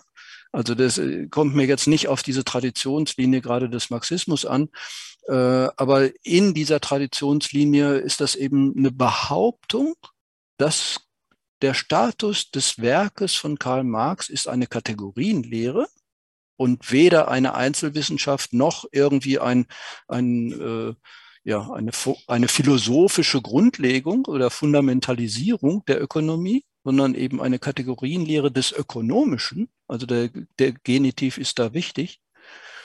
Und im gleichen Sinne brauchen wir eine Kategorienlehre des, Psychi des Psychischen und eine Kategorienlehre des Sozialen und so weiter. Das wäre das Programm. So würde ich das verstehen. Hm? Und äh, ich glaube aber, dass ich da ziemlich einsam bin mit dieser Lesart. Ja, vielen Dank. Ich schalte mich an dieser Stelle wieder dazu. ähm, die Diskussion ist ja seit meinem letzten Beitrag schon um, um einiges fortgeschritten, weswegen ich mich jetzt auch nicht daran aufhalten will, alte Punkte wieder aufzuwärmen, sondern Medias in Res hier weiter mitsprechen will. Und zwar möchte ich an dem Punkt einsetzen, an dem Sie, ähm, Herr Schürmann, hier den Be Begriff der Kritik reflektiert haben. Und zwar möchte ich es zunächst einmal so inszenieren, dass ich der transzendentalphilosophischen Haltung etwas zur Rettung komme, wenngleich ich ihrer Ausführungsrichtung, und das wird gleich im Folgenden klar werden, durchaus zugeneigt bin. Aber ich möchte ihr insoweit äh, zur Rettung kommen, als dass doch im Begriff der Kritik, so wie Kant ihn verwendet, und das ist hier auch schon öfter zur Sprache gekommen. Ich glaube auch nicht, dass ich Ihnen damit etwas Neues erzähle, aber doch eben eine schöne Zweideutigkeit angelegt ist. Es kommt ja vom griechischen Krinein. Das kann sowohl bedeuten, etwas genau zu kennen, also zur exakten Kenntnis von etwas zu gelangen, aber auch etwas normativ zu beurteilen, also selbst vor Gericht zu stellen. Und ähm,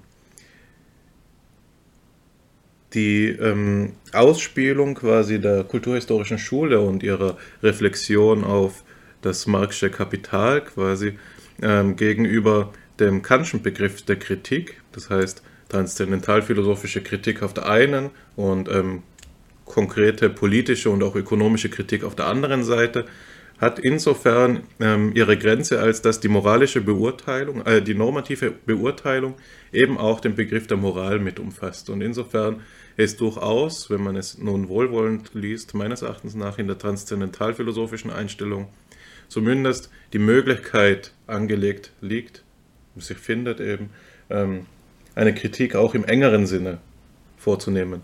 Und zwar in die Politik über die Moral.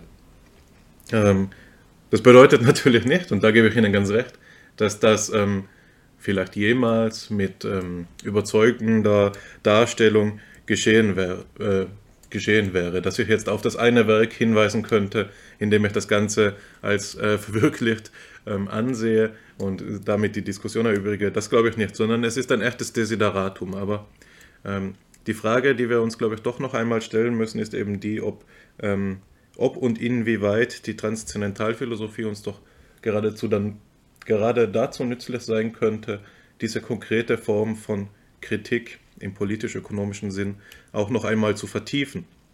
Ähm, ich denke des Weiteren, dass äh, zu dem Zitat einiges zu sagen ist.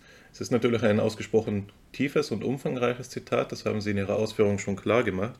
Aber für mich ist doch ein Satz äh, von ausgezeichneter Bedeutung. Ich lese ihn noch einmal kurz vor.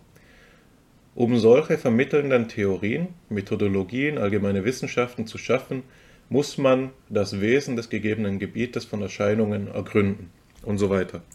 Und das Wesen ähm, des Gebietes der Eigenschaften zu ergründen, von dem hier die Rede ähm, ist, bedeutet doch nichts Geringeres als das Wesen der Psychologie zu begründen. Und da finden wir uns jetzt wieder in einem Spannungsfeld und in, einem, in einer historischen Kontroverse, die wieder einmal Anstoß genommen hat, eben durch, den, äh, durch eine Kritik, die Immanuel Kant vorgenommen hat. Kant wirft der Psychologie vor, keine strenge Wissenschaft sein zu können. Ich glaube, es ist in seiner Schrift ähm, zur Anthropologie in pragmatischer Hinsicht, weil sie, weil ihr Gegenstand, das Psychische, nur eine Dimension aufweist. Nicht? Weil sie ist nur im inneren Sinn gegeben, sie vollzieht sich nur in der Zeit, nicht aber im Raum. Jetzt ist es für Kant so, jede strenge Wissenschaft muss, um strenge Wissenschaft werden zu können, Messungen gestatten. Und eine, ein Gegenstandsgebiet, das nur eine Dimension aufweist, kann keine Messung gestatten, weil in der Messung das eine fixiert wird, um das andere zu erheben, nicht wahr? Unabhängige und abhängige Variable. Und deshalb ist für Kant die Psychologie eben kein eigen, eigenständiges ähm, Gebiet von diesem Dignitätsgrad, dass es als strenge Wissenschaft taugen könnte. Demgegenüber wendet sich die äh, wenden sich namhafte Psychologen selbst, zu, zuvorderst vermutlich Oswald Külpe, der Begründer der Denkpsychologie, der gesagt hat, dass ähm, insbesondere das Herbertsche Programm der Psychomechanik, das sich ja durch eine starke Mathematisierung ähm, des Gegenstands der Psyche auszeichnet, eigentlich die kantische Kritik erübrigt und das Gegenteil beweist. Es, war also die, es gibt Methoden, mathematisch fortgeschrittene und empirisch-wissenschaftliche Methoden, die uns eben gestatten, auf, trotz dieser Limitation der bloßen Zeitlichkeit des Psychischen zu so etwas wie einer exakten Messung zu gelangen. Also die Ideengeschichte, so könnte man Oswald Külpes Argument vielleicht zusammenfassen, ähm, widerlegt Kants Einwand. Das ist aber noch, ähm, das ist etwas, das ich ähm, wo ich hervorheben möchte, so will ich es sagen, wo es wichtig ist, einmal innezuhalten und sich darauf zu besinnen, ähm, dass es zwar leicht ist, vor allen Dingen für Alexander und mich jetzt, da wir ja auch praktizierende Psychologen sind, uns damit zufrieden zu geben. Ja, Külpe, jemand aus unserer Tradition, hat gesagt, das Kantsche Problem ist überwunden und wir sind schon gerechtfertigt in dem, was wir tun.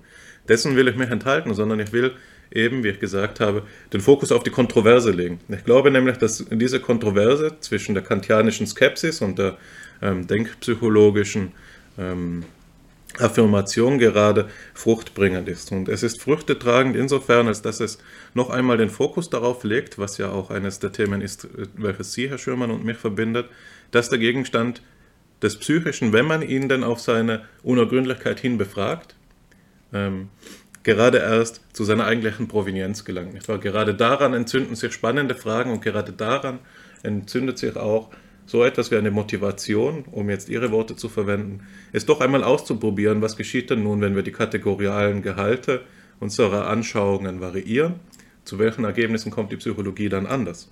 Und in diesem Zusammenhang haben Sie ja den Begriff des Materialen a priori genannt. Der ist natürlich Wasser auf unsere Mühlen. Das ist einer der Begriffe, an, für den ich gerade an einem Aufsatz arbeite, insbesondere in der Auslegungsweise, wie ihn Max Scheler entwickelt hat, von dem meines Wissens nach Helmut Plessner ihn dann ähm, übernimmt, wobei er sich ja auch schon früher findet, bei Husserl und so weiter.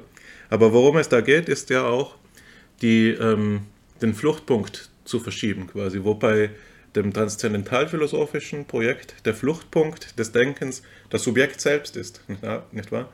Die Vernunft, die sich selbst in den Blick bekommt, indem sie ihre eigenen Strukturen befragt, ja, ist beim Begriff des Materialen a priori der Gegenstand der Fluchtpunkt. Es gibt gewisse Wesenseinsichten, die als solche als reine Tatsachen gegeben sind über die Dinge und von, die, von denen her schließen wir zurück auf das, was diese Erkenntnisse ermöglicht und erarbeiten uns vielleicht auch erst eine Einstellung, die diese Wesenseinsicht als ähm, in einer ihr adäquaten Form zu Gesicht bringen kann. Die phänomenologische Einstellung wäre die klassische Antwort. So. Und ähm, das Besondere nun, und das ist der Zusammenhang, den Sie auch ähm, angesprochen haben, Herr Schürmann, ist, dass aus der Perspektive des Materialen a priori diejenigen Zusammenhänge, die bei Kant noch rein formaler Natur waren, nämlich die Ermöglichungsbedingungen von Erfahrung, die selbst eben durch ihre Formalität nicht selbst erfahren sind, sondern quasi gleichsam alle Erfahrungen mitgegeben sind, nun selbst in den Blick kommen können. Nicht wahr? Max Scheler Standardbeispiel, um das zu veranschaulichen, ist die Ordnung der Werte, also die Hierarchie selbst. Sie ist für ihn nicht nur so, dass wir Einsichten in die Werte haben als materielle Gegenstände, sondern auch in ihre Strukturzusammenhänge untereinander. Das heißt, wir haben Einsicht in das Formale selbst. Das Formale ist, um seine Formulierung zu verwenden, eine Wesenheit unter anderen Wesenheiten. Und ich denke, dass das ein überaus anspruchs, also zugleich anspruchsvoll, aber auch anregender ähm, Ausgangspunkt ist, um die Frage neu aufzurollen, ähm, wie denn die Psychologie als Wissenschaft philosophisch zu gestalten wäre, wenn es jetzt so ist, dass wir bei der Psychologie gerade dieses ausgezeichnete Gegenstandsproblem haben, dass wir es mit dem vielleicht ähm, von sich aus eben am schwierigsten zu ergründen, weil eben so unfassbaren Gegenstand zu tun haben. Also wie eine material a priorische Psychologie schreiben. Ich denke, das kann ich schon mal als eine, Antwort, äh, äh, als eine Frage, die mich brennend interessiert, ähm, in den Raum stellen. Falls Ihnen dazu etwas einfällt, wäre ich Ihnen sehr verbunden. Ähm, von dir, Alexander, weiß ich ja schon einige deiner Gedanken, weil wir darüber schon des Öfteren gesprochen haben. Aber es ist zugleich auch, denke ich, ein ähm, geeigneter Übergangspunkt, gerade auch hinsichtlich der schon fortgeschrittenen Zeit, das zweite Material zur Sprache zu bringen. Es ist ja jetzt eigentlich sehr organisch, da Plessner immer schon wieder im Raum gestanden ist und es eben seinen Begriff der Kategorie oder eine seiner Reflexionen auf den Begriff der Kategorie und ja, das ist jetzt eine unabsichtliche äh, Doppelung, auch auf das Verhältnis der Begriffe der Kategorie und des Begriffs des Begriffs eben ähm, thematisiert. Also ich lese vor aus Plessners Stufen des Organischen.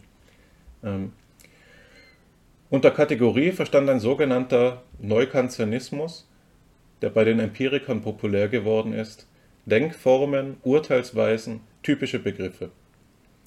Ihre Erforschung, glaubten die Empiriker, lief er auf eine spezifizierte Formallogik und Methodologie der zum Beispiel biologischen Begriffsbildung hinaus und überließ er die Sphäre der Anschauung, in der doch die Begriffe ihre Anwendung, ihre Korrektur, ihre Erfüllung und ursprüngliche Bildung haben, ganz der Erfahrung. Davon ist natürlich keine Rede. Kategorien sind keine Begriffe, sondern ermöglichen sie, weil sie Formen der Übereinstimmung zwischen heterogenen Sphären sowohl zwischen Denken und Anschauen wie zwischen Subjekt und Objekt bedeuten. Nun kann niemand zum Voraus sagen, was an den von der empirischen Forschung gesonderten Phänomengruppen der Regulation, des Stoffwechsels, der Entwicklung usw. So rein empirischer und was daran kategorialer Anteil, was a posteriorische und was a priorische Bestimmtheit ist.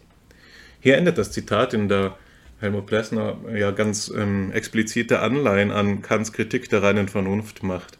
Ähm, insbesondere die letzten Unterscheidungen, die er da ins Feld führt, das will ich nur noch sagen, bevor ich Ihnen, Herr Schürmann, den Raum gebe, das Ganze für uns ähm, einzuordnen und zu interpretieren, ähm, ist der, der Unterschied zwischen, also die, die Unterscheidungen, die er einführt, sind die zwischen ähm, a priorisch rein und a posteriorisch empirischen Erkenntnissen. Und das ist die Unterscheidung, die Kant in der Kritik der reinen Vernunft vornimmt.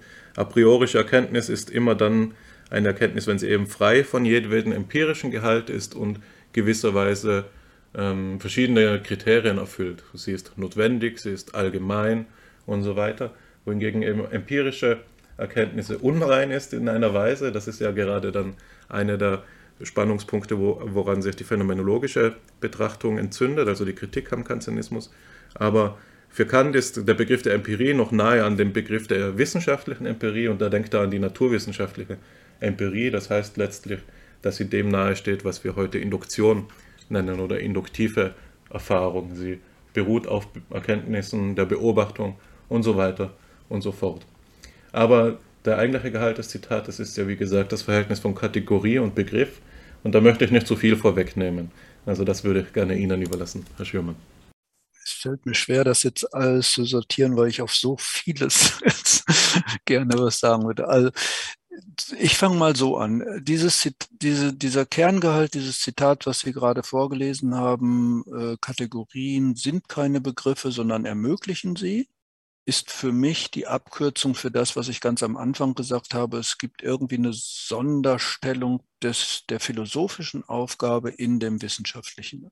Also so würde ich sagen, wenn Sie als Psychologe konkret empirisch forschen, dann arbeiten Sie mit bestimmten empirischen Begriffen.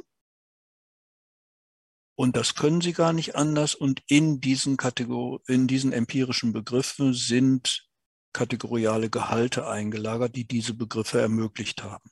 Deshalb dann auch die Möglichkeit, na, wenn, wechseln Sie doch mal den kategorialen Gehalt in dem gleichen Begriff, dann bekommen Sie den gleichen Namen von dem Begriff, aber einen ganz anderen Gehalt. Und dann macht das wahrscheinlich auch ein anderes Ergebnis in der Forschung. Ne? Das verstehe ich unter transzendentalphilosophischer Einstellung oder Grundlage in einem weiten Sinne und würde mich nur nicht so gerne jetzt auf die Durchführung der Transzendentalphilosophie im engeren Sinne verpflichten lassen, im Sinne von Kant, weil ich dem Hegel näher stehe. Aber die Grundfigur ist diese Frage der Be Unterscheidung der Bedingungen der Möglichkeit. Die würde ich hier die, eben dem Plessner Zitat genauso zuordnen. Kategoriale Gehalte machen empirische Forschung möglich und empirische Erfahrungen oder Erfahrungen möglich. So würde ich das zuordnen, jetzt ganz salopp und grob. Und deshalb war es auch von mir so gemeint, dass es eine Kritik war an bestimmten Interpretationen des Marxismus und an bestimmten Rezeptionsgeschichten der kulturhistorischen Schule, dass die nicht gewillt waren, das Kapital transzendental philosophisch zu lesen. Also gerade nicht einen transzendental philosophischen Kritikbegriff im Sinne der Gegenstandsbestimmung und der Grenzbestimmung und der Abgrenzung und so etwas. Also was macht diesen Gegenstand überhaupt aus? Was sind Grenzen und Gehalte der Vernunft? Was sind Grenzen und Gehalte des, des Ökonomischen? Ne? den Schritt gerade nicht mitzumachen. Und deshalb würde ich sagen, nee, man muss gerade, ja, äh, eben in diesem transzendentalphilosophischen Sinne Kategorien lehren, schreiben. Das ist das Gemeinsame. Und deshalb würde ich auch nicht sagen, dass und, und dann macht es ein riesen Folgeproblem, was dann aus einer Kritik in diesem Sinne, einer Kritik des Gegenstandes, was, wie man daraus jetzt Gewinn ziehen kann an der, an der Kritik an den ökonomischen Wissenschaften, die das so und so machen. Das, das ist ein hartes Folgeproblem, aber das, das geht wahrscheinlich. Aber das geht überhaupt nur dann, wenn man überhaupt mal versteht, was die denn überhaupt tun. Und das ist, muss ja mindestens der nullte Schritt sein, dass man das tut. Und dann der, der nächste Schritt wäre aus meiner Sicht dann der Übergang zu Materialen a priori. Da haben Sie jetzt angeboten, Herr Wendler, dass das eine so vom Subjekt herkommt und das andere den Fluchtpunkt im Gegenstand hat. Das also das Wort Fluchtpunkt trifft es da wahrscheinlich ganz gut, ist zugleich aber ein bisschen misleading, würde ich sagen, weil ähm, wenn es tatsächlich um a priorische Gehalte geht, dann würde man ja doch mitmachen müssen, was tragen wir sozusagen oder was trägt der Forschungsprozess, nicht Sie oder ich, sondern das trägt der Forschungsprozess mit hinein um den Gegenstand gerade so zu machen und so zu sehen, wie er eben in diesem in dieser Sache gesehen wird. Also ich würde das Wort a priori tatsächlich irgendwie nicht davon loslösen können, dass das also dass wir den, Erfahr den Gegenstand erfahrbar gemacht haben. Und ich, und da, auch da droht äh, das andere Feindbild, als könne man dem Gegenstand sozusagen selber ablauschen, äh, wie er denn irgendwie äh, kategorial irgendwie ge gehaltvoll präsentiert werden soll oder sowas. Und das würde ich denken, nee, das nimmt der, das nimmt der transzendentalphilosophischen Figur die, die Pointe, denn es ist, äh, denn es ist ja eine eingelagert in dem Verhältnis von Forschung, Erkennen zu Gegenstand. Ne? Und, äh, und dann wiederum ist das, ist das ein guter, guter Aspekt mit dem Fluchtpunkt. Man guckt dann dieses Verhältnis vielleicht einmal vom Subjekt her an und einmal vom, vom Gegenstand. Aber das finde ich bei dieser Formal und Material eigentlich nicht äh, de, de, den zentralen Punkt, sondern ich selber finde den zentralen Punkt, wenn wir Erfahrungen machen, dann gibt es einerseits die logische Dimension. Also wir, die ist unabhängig davon, ob wir, die, ob wir sagen wollen, es ist eine Erfahrung eines Baumes oder einer Fliege oder eines, äh, eines Unwetters oder sowas. Es, das, die Vermutung, die Kant hat, dass es, um überhaupt erf das Erfahrung zu nennen, müssen wir das zum Beispiel in Kausalitäts Dinge einbeziehen? Oder brauchen wir die, das war sein Vorschlag. Ob das so stimmt, ist, sei mal ganz dahingestellt. Aber das sind jedenfalls kategoriale Gehalte, die sind unabhängig davon, ob wir gerade dieses oder jenes erfahren, sondern die nehmen wir in Anspruch, wenn wir sagen wollen, wir machen eine Erfahrung und wir träumen nicht. Und dem gegenüber und darin eingelagert oder gegenüber ist ein falsches Wort, aber irgendwie so äh, unterscheidbar, und das ist der Punkt, auf den Plessner aufmerksam macht und auf den im Prinzip Marx aufmerksam macht, wenn es denn stimmt, dass er dann eine Kritik der Ökonomie schreibt. Und wenn man Formulierungen ernst nimmt, die eigentümliche Logik des eigentümlichen Gegenstandes. Aber der Plessner macht es dann explizit. Er sagt, ja, das ist schon alles gut und richtig, diese mit diesen logischen Kategorien, aber wir brauchen auch Not, wir machen notwendige Voraussetzungen, die wir schon machen, wenn wir gerade das Hören vom Sehen unterscheiden. Also die Einheit der Sinne ist, beginnt damit, mit diesem Programm zu sagen, äh, wir können nicht einfach nur logische Kategorien haben und alles andere ist einfach nur Erfahrungsgehalt, sondern äh, wenn wir wirklich das Hören vom, vom Sehen unterscheiden, dann ist das nicht einfach nur ein unterschiedliches Material, Töne und sowas, sondern das ist auch eine andere Art der Erfahrung. Und deshalb sagt er, gibt es eben auch Materiale a priori. Also, was heißt sagt er? Ist ja Quatsch. So sag ich, dass er sagt, natürlich. Ja, ist ja also ist meine Lesart dieser dieser Figur. Ja? Und dann dann wird das und dann macht Plessner einen harten Punkt. Der sagt, also der, der, und das ist dann eben auch der, ein harter Punkt wieder zurück in diesen beiden Feindbildern. Also wir, wir, die, die Einzelwissenschaften kann nicht so tun, als würde sie, als würde sie sozusagen diesen Gegenstandsbereich eben empirisch erheben, ja, ja, und dann sei sie auch noch ein bisschen angewiesen auf Wissenschaftstheorie oder Kategorienlehre oder auch, manche meinen auch nicht, also alle Naturalisierer würden sagen, ist ja Quatsch. Und dann gibt es so ein paar Einsichtige, die sagen, ja, ja, brauchen wir schon, soll mal die Philosophen ihr Geschäft machen. Ja? Aber der, der Plessner legt den Punkt darauf, dass sie tatsächlich eine materiale Kategorienlehre des Psychischen brauchen und nicht einfach nur allgemeine Einsichten in Kausalität und was weiß ich, was der Kant alles schon wusste und so. Ne? Und damit einhergehend, das meint dann der Titel Reflexion, ist es bei diesen Materialien a priori relativ einfach logisch gesehen, weil das ist dann einfach eine Metaebene. Ne? Man kann dann ja auch zum Gegenstand machen, welche Erfahrungen wir mit diesen Materialien a priori haben. Und zum Beispiel das tun, was ich vorhin angedeutet habe, ja, wechseln wir doch mal die kategorialen Gehalte und gucken, ob da andere Forschung bei rauskommt. Dann haben wir, dann haben wir einen Gegen, also dann haben wir Phänomene, die wir dann wieder untersuchen können.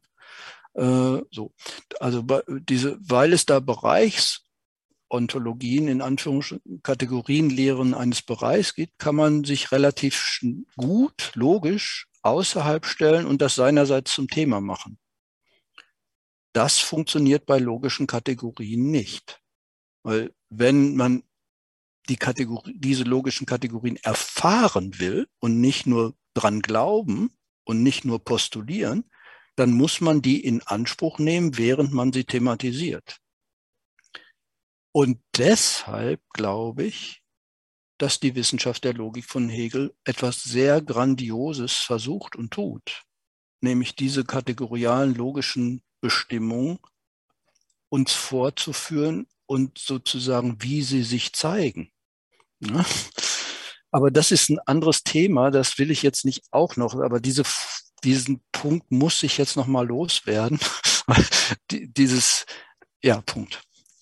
Aufhören. Also äh, ich bin jetzt nicht sicher, Herr Wendler, ob ich alles abgeklappert habe, was Sie so angesprochen haben und ob ich äh, aber so der, der Anfangspunkt wäre mir wichtig. Vielleicht müssten Sie das aber nochmal erläutern, was Sie damit eigentlich meinen. Ich wollte gerade keine Entgegensetzung zwischen einer transzendentalphilosophischen kantischen Version und einer äh, transzendentalphilosophischen ähm, marxistischen in Anführungsstrichen äh, Version, sondern ich wollte gerade sagen, das ist im Kern äh, äh, zu sagen ein ein vergleichbarer Punkt. Und das Problem liegt eher darin in der Wirkungsgeschichte, wo das verkannt wird. Äh, und ja, so der, der, der Punkt war, wäre mir jetzt nochmal wichtig.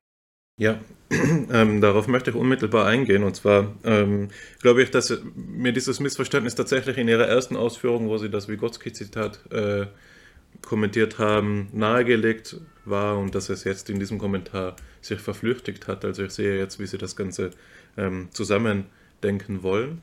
Insofern war das sehr hilfreich. Ähm, einen kleinen äh, Nachschub möchte ich doch machen und zwar noch einmal dieses Bild betreffend, weil es doch auch irgendwo irreführend ist, des Fluchtpunktes einmal im Subjekt, einmal im Objekt, eben im formalen oder im materialen a priori. Und Sie haben natürlich ganz recht, dass man sich nicht auf die Begrifflichkeiten der Formalität und der Materialität beschränken darf, sondern sie hinsichtlich ihrer, ihres Apriorismus quasi befragen muss, weil es ja eben so ein, ein, ähm, ein zweitgliedriger Begriff jeweils ist.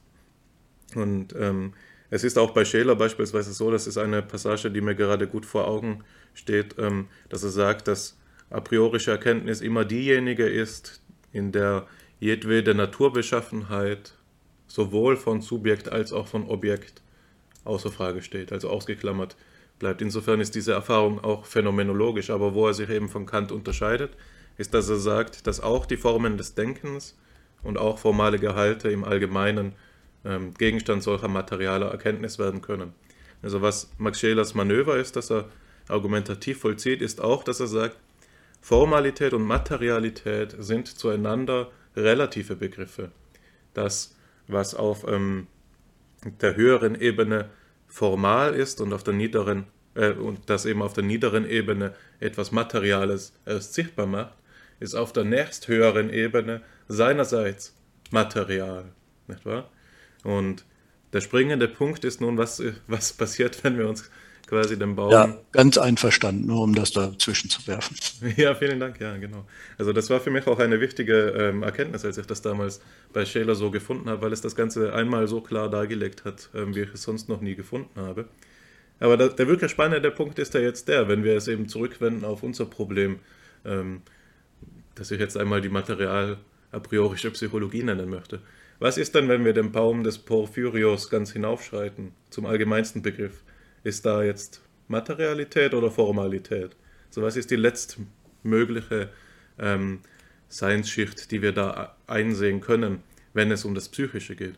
Und ich glaube, dass Scheler da verschiedene Begriffe anbietet, die aber allesamt nicht mehr äh, mit äh, terminologisch streng durchgehalten werden. Das sind dann die Begriffe wie Urwesen oder Urphänomen, nicht wahr? Die teilweise eben Überlappungen aufweisen. Also was ist das Urphänomen des Psychischen und was ist, wenn es sich gerade durch, und ich denke, das ist, was Merleau-Ponty beispielsweise aus Scheler gemacht hat, was ist, wenn es sich gerade durch eine gewisse, auch uneinholbare Unbestimmtheit auszeichnet. Dann haben wir das Problem, in dem wir stehen.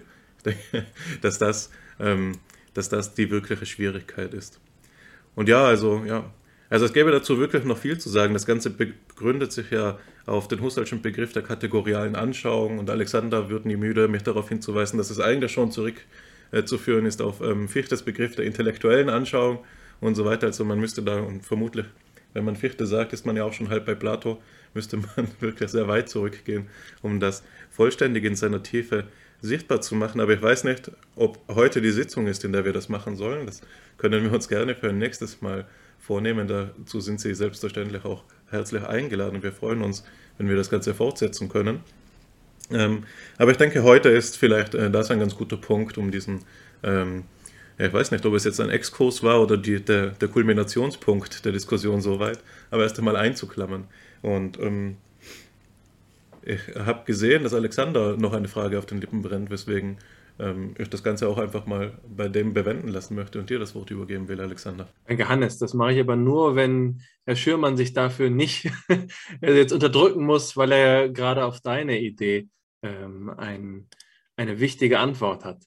Ich würde da jetzt, glaube ich, tatsächlich nur noch eine Fußnote machen, weil ich bin ganz einverstanden, dass es jetzt langsam rund ist und äh, wir so zu einem relativ guten Ende kommen. Aber vielleicht eine, eine gemeinsame Hausaufgabe oder sowas. Es könnte gut sein, dass es dann da tatsächlich auch nochmal eine Differenz gibt zwischen der Phänomenologie und so einer kritischen Hermeneutik. Ne? Oder so einer, oder auch der äh, dieser Marx-Tradition, wie dann in der kulturhistorischen Schule. Weil das Marxische Kapital versucht ja den Weg zum Gehen eben in einem strengen Sinne reflexiv vorzugehen. Was sind die kategorialen Gehalte derjenigen aktuell zeitgenössischen wissenschaftlichen Theorien? Ja, und was müssen die bereits voraussetzen, wenn sie über das Ökonomische reden? Ne? Das heißt, es ist strikt eingelagert in den aktuellen Stand der empirischen Forschung. Und das ist auch etwas, was die kulturhistorische Schule versucht. Also wie kann man das, was die da gerade tun, 1926 äh, plus minus zehn Jahre, irgendwie so rekonstruieren, dass was setzen die voraus, um das überhaupt zu tun und was und dann wird es eben tatsächlich auch normativ trägt das und kann man das muss man das verschieben und was weiß ich was. Das könnte sein, dass das eine partiell andere Haltung ist als, als so eine ja, mit dem Stichwort lebensweltlich, was müssen wir immer schon sozusagen diesen wissenschaftlichen Untersuchungen Voraussetzungen, wo kommen wir gar nicht hinter zurück, wenn wir irgendwie uns überhaupt über äh, Psychisches verständigen. Und da, und das könnten zwei verschiedene Zugänge sein. Also ich glaube, dass diese marxistische Traditionslinie oder eine kritisch-hermeneutische Traditionslinie sagen würde, ja, wir leben nun mal in einem wissenschaftlichen Zeitalter und das ist sozusagen der fortgeschrittenste Stand der Erkenntnis in Anführungsstriche und wir, wir versuchen eine Kategorienlehre ausgehend von den Wissenschaften. Und da vermute ich, dass die Phänomenologie zu viele spitze Finger hat gegenüber dem Stand der Wissenschaften und so und äh, lieber von woanders herkommen würde. Äh, das wäre so meine Vermutung. Aber da will es dann nochmal einen Bogen, dann streiten wir vielleicht tatsächlich ein kleines bisschen darum, ob Philosophie eine Wissenschaft ist oder und in welchem Sinne. Ja, gerade darum ging es uns ja, und jetzt kann ich mir doch einen kurzen Zwischenschub nicht verkneifen, aber ich halte ihn wirklich kurz, Alexander. Ähm, und zwar sehe ich jetzt, äh, dass Sie diesen Punkt hervorgehoben haben, dass es in der kulturhistorischen Schule anders als in der Phänomenologie doch auch um ein fortwährend reflexives Vorgehen sich handeln soll und es eben dem Ansatz nach tun soll. Von dieser Warte aus ist es mir doch dann noch einmal ähm, quasi aufgeblitzt, weshalb wir hier ein Zitat von Plessner und nicht eines von Scheler abgedruckt haben, weil dieses Vorgehen ja viel mehr der, äh, der plessnerianischen als der schelerianischen Philosophie oder Denkungsart eben entspricht ähm, ein Wort, das mir dazu einfällt, ist das von Olivia Mitchell-Schönherr, die Sie ja sicherlich auch kennen, ähm, die Plessners Vorgehen als in sich gebrochene Philosophie des Lebens ähm, bezeichnet. Und bei Hans-Peter Krüger finden sich dann immer wieder Passagen, wo er Plessner eben dafür lobt, mehr als jeder andere äh, Denker eben des 20. Jahrhunderts, diese ja, Doppelaspektivität des Bruchs nie zu verlassen und auch stilistisch nie aufzugeben was gleichzeitig die Schwierigkeit der Lektüre Plessners Gedanken ausmacht, aber eben auch das äh, kritische Potenzial und das doppelt sich dann noch einmal, wenn man es eben im Lichte Plessners ausführlicher und eben über sein Lebenswerk wiederholter Kritik am Marxismus und insbesondere an seinem Begriff der Entfremdung ähm, sieht. Aber ja, also das würde jetzt, glaube ich, das hat mir jetzt geholfen, den Zusammenhang noch einmal ähm, zu ordnen. Ähm, vielleicht hat für mich zu, zu, so etwas geführt wie einem Komplexitätskollaps. Ich sehe jetzt gerade eben den Begriff der Reflexion oder des Bruchs als, als den, auf den das alles hinaufläuft. Und die Marxismuskritik ist ja auch vielsagend im Artikel Homo absconditus ähm, entwickelt. Also das passt sehr gut zu all dem, was wir gesagt haben. Aber dabei möchte ich es jetzt auch belassen und ähm, Alexander, bitte ich musste mich jetzt die ganze Zeit zurückhalten, teilzunehmen an dieser ausgesprochen anspruchsvollen exegetischen Debatte, die mich sehr gefreut hat. Aber ich werde auch meine Rolle als Moderator unseres Podcasts jetzt hier ernst nehmen. Und da wir uns bereits darauf geeinigt haben, dass das Ganze eine Rundung genommen hat, die natürlich gleichzeitig auch ein Ausblick sein kann. Du hattest ja das äh, Angebot ausgesprochen zu einer Fortsetzung dieses Gesprächs. Möchte ich jetzt meinen letzten Redebeitrag dazu nutzen, das Ganze noch einmal aus dieser anspruchsvollen ähm, Sphäre der philosophisch und philosophiegeschichtlichen Reflexion auf die Psychologie zurückzuführen, mich also in meine Rolle als Psychologe zu begeben. Und mein Anhaltspunkt ist dafür eben, dass wir darüber gesprochen haben, dass es so etwas wie, und da will ich Merleau-Ponty aufgreifen, der ja gerade schon ins Spiel gebracht worden ist, so etwas wie eine Struktur des Verhaltens gibt. Das ist ein sehr schöner Begriff, der der Promotionsschrift von äh, Merleau-Ponty stammt, ähm, entstammt. Und damit ist genau das gemeint, was wir gerade besprochen haben. Es gibt eben ähm, einen Zusammenhang, der kategoriale Natur ist, der vorhanden ist, wann immer wir ähm, empirische Untersuchungen äh, betreiben und nicht nur vorhanden ist, sondern auch deren inneren Zusammenhang äh, stiftet oder äh, weil wir diese schöne Formulierung mit vorhin verwendet haben, dass äh, die schöne Präposition mit äh, will ich nochmal die lateinische Variante ins Spiel bringen, also cum re. Das ist Max Schelers Antwort auf den Universalienstreit, die, das Gespräch, wie ist das Verhältnis zwischen den Universalien, zwischen den Strukturen, um es mit, ähm, mit Merleau-Ponty zu sagen, und äh, den Sachen. Und da gibt es die nominalistische Position und dann gibt es die universalienrealistische Position, also Universalia sunt ante re, das wäre der Universalienrealismus, äh, Universalia sunt post rem, das ist der Nominalismus und die dritte Spielart ist eben entweder der gemäßigte Universalienrealismus im Mittelalter oder dann bei Max Scheler zu sagen cum re, ähm, mit die, die Struktur erscheint in dem Vollzug der Erfahrung. Das ist der Ort für diese kategorialen Gehalt. Ähm, und das ist, glaube ich, auch etwas, dem wir ins Auge sehen müssen. Man könnte es ja so handhaben, wie es Kant gesagt hat, dass ähm, hier eine gewisse Blindheit vorliegen würde, wenn unsere Anschauung, äh, wenn unsere Begriffe ohne Anschauung ausgestattet wären. Also es wäre etwa sozusagen wie, wenn wir ins Lab Versuchslabor ohne Theorie treten, dann können wir dort auch keine Messungen und keine Beobachtungen feststellen.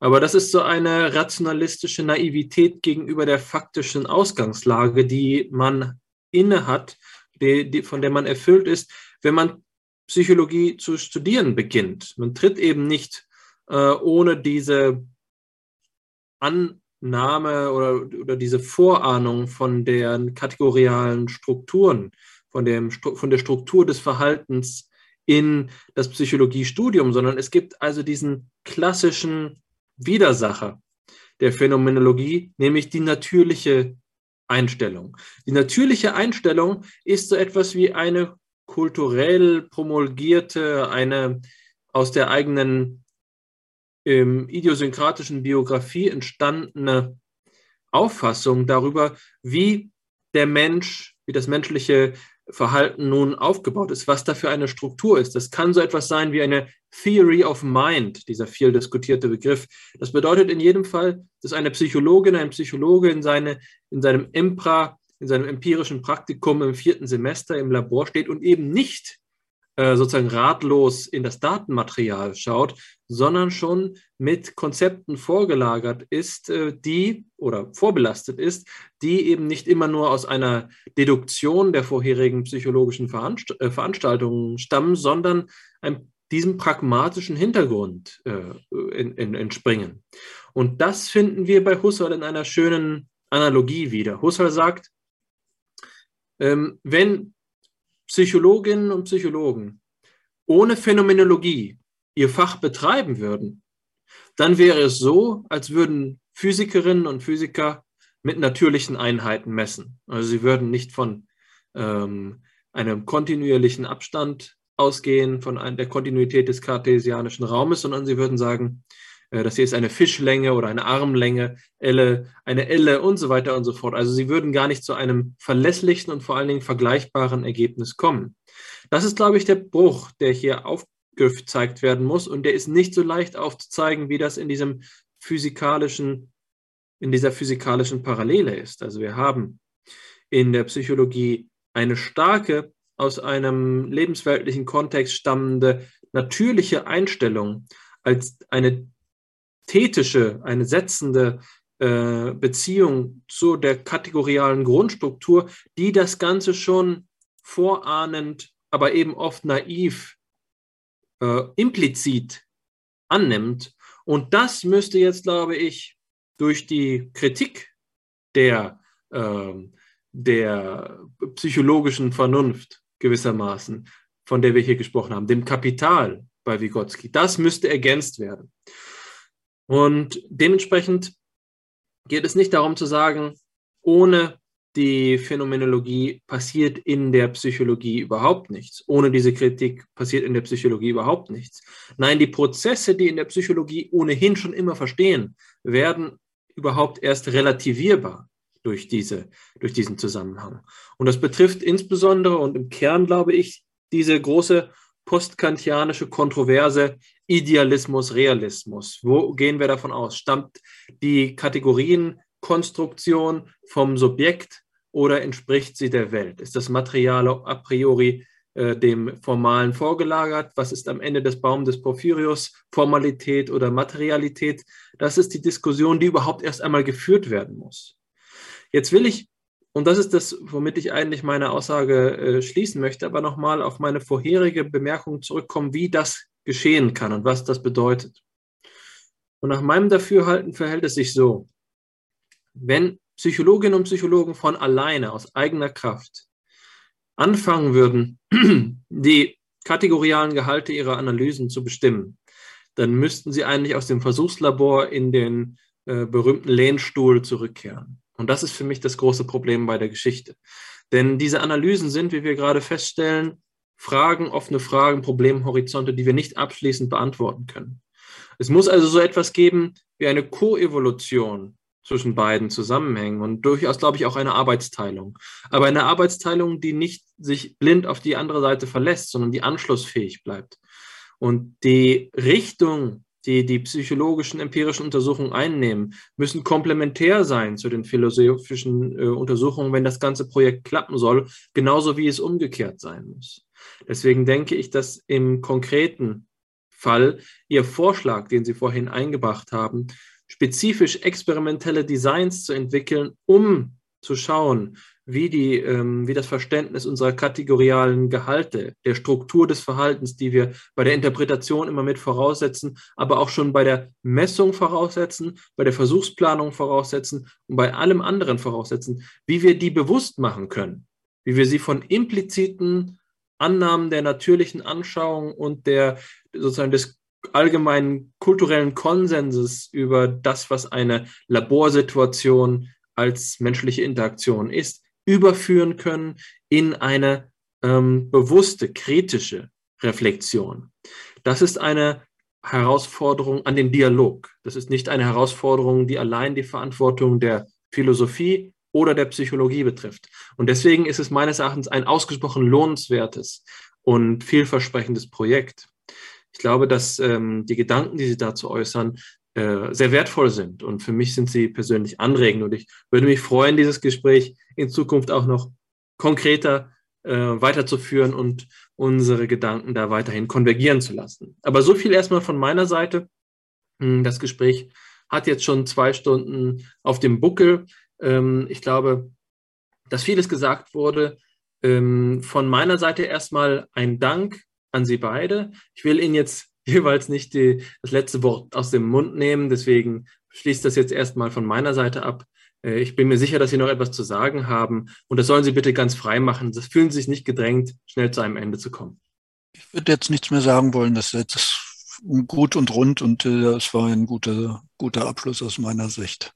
Ja, sehr schön. Dann bleibt von meiner Seite auch ähm, nur noch Dank zu sagen an Sie, Herr Schürmann, dass Sie sich die Zeit genommen haben und uns die Ehre bereitet haben, diese Diskussion mit Ihnen zu führen. An dich, Alexander, dass du die Zusammenfassung übernommen hast und dass du natürlich, ähm, wie stets, treu hier an meiner Seite das Ganze mit mir leitest und diesen Zusammenhang Philosophie, Psychologie eben mit mir gemeinsam erschließt, der auch, wie sich heute gezeigt hat, durchaus seine prekären Seiten eben aufweist und Zuletzt natürlich der Dank an die äh, lieben Zuhörenden und äh, Zuhörer und Zuhörerinnen. Danke, dass Sie wieder eingeschaltet haben und tun Sie das auch beim nächsten Mal.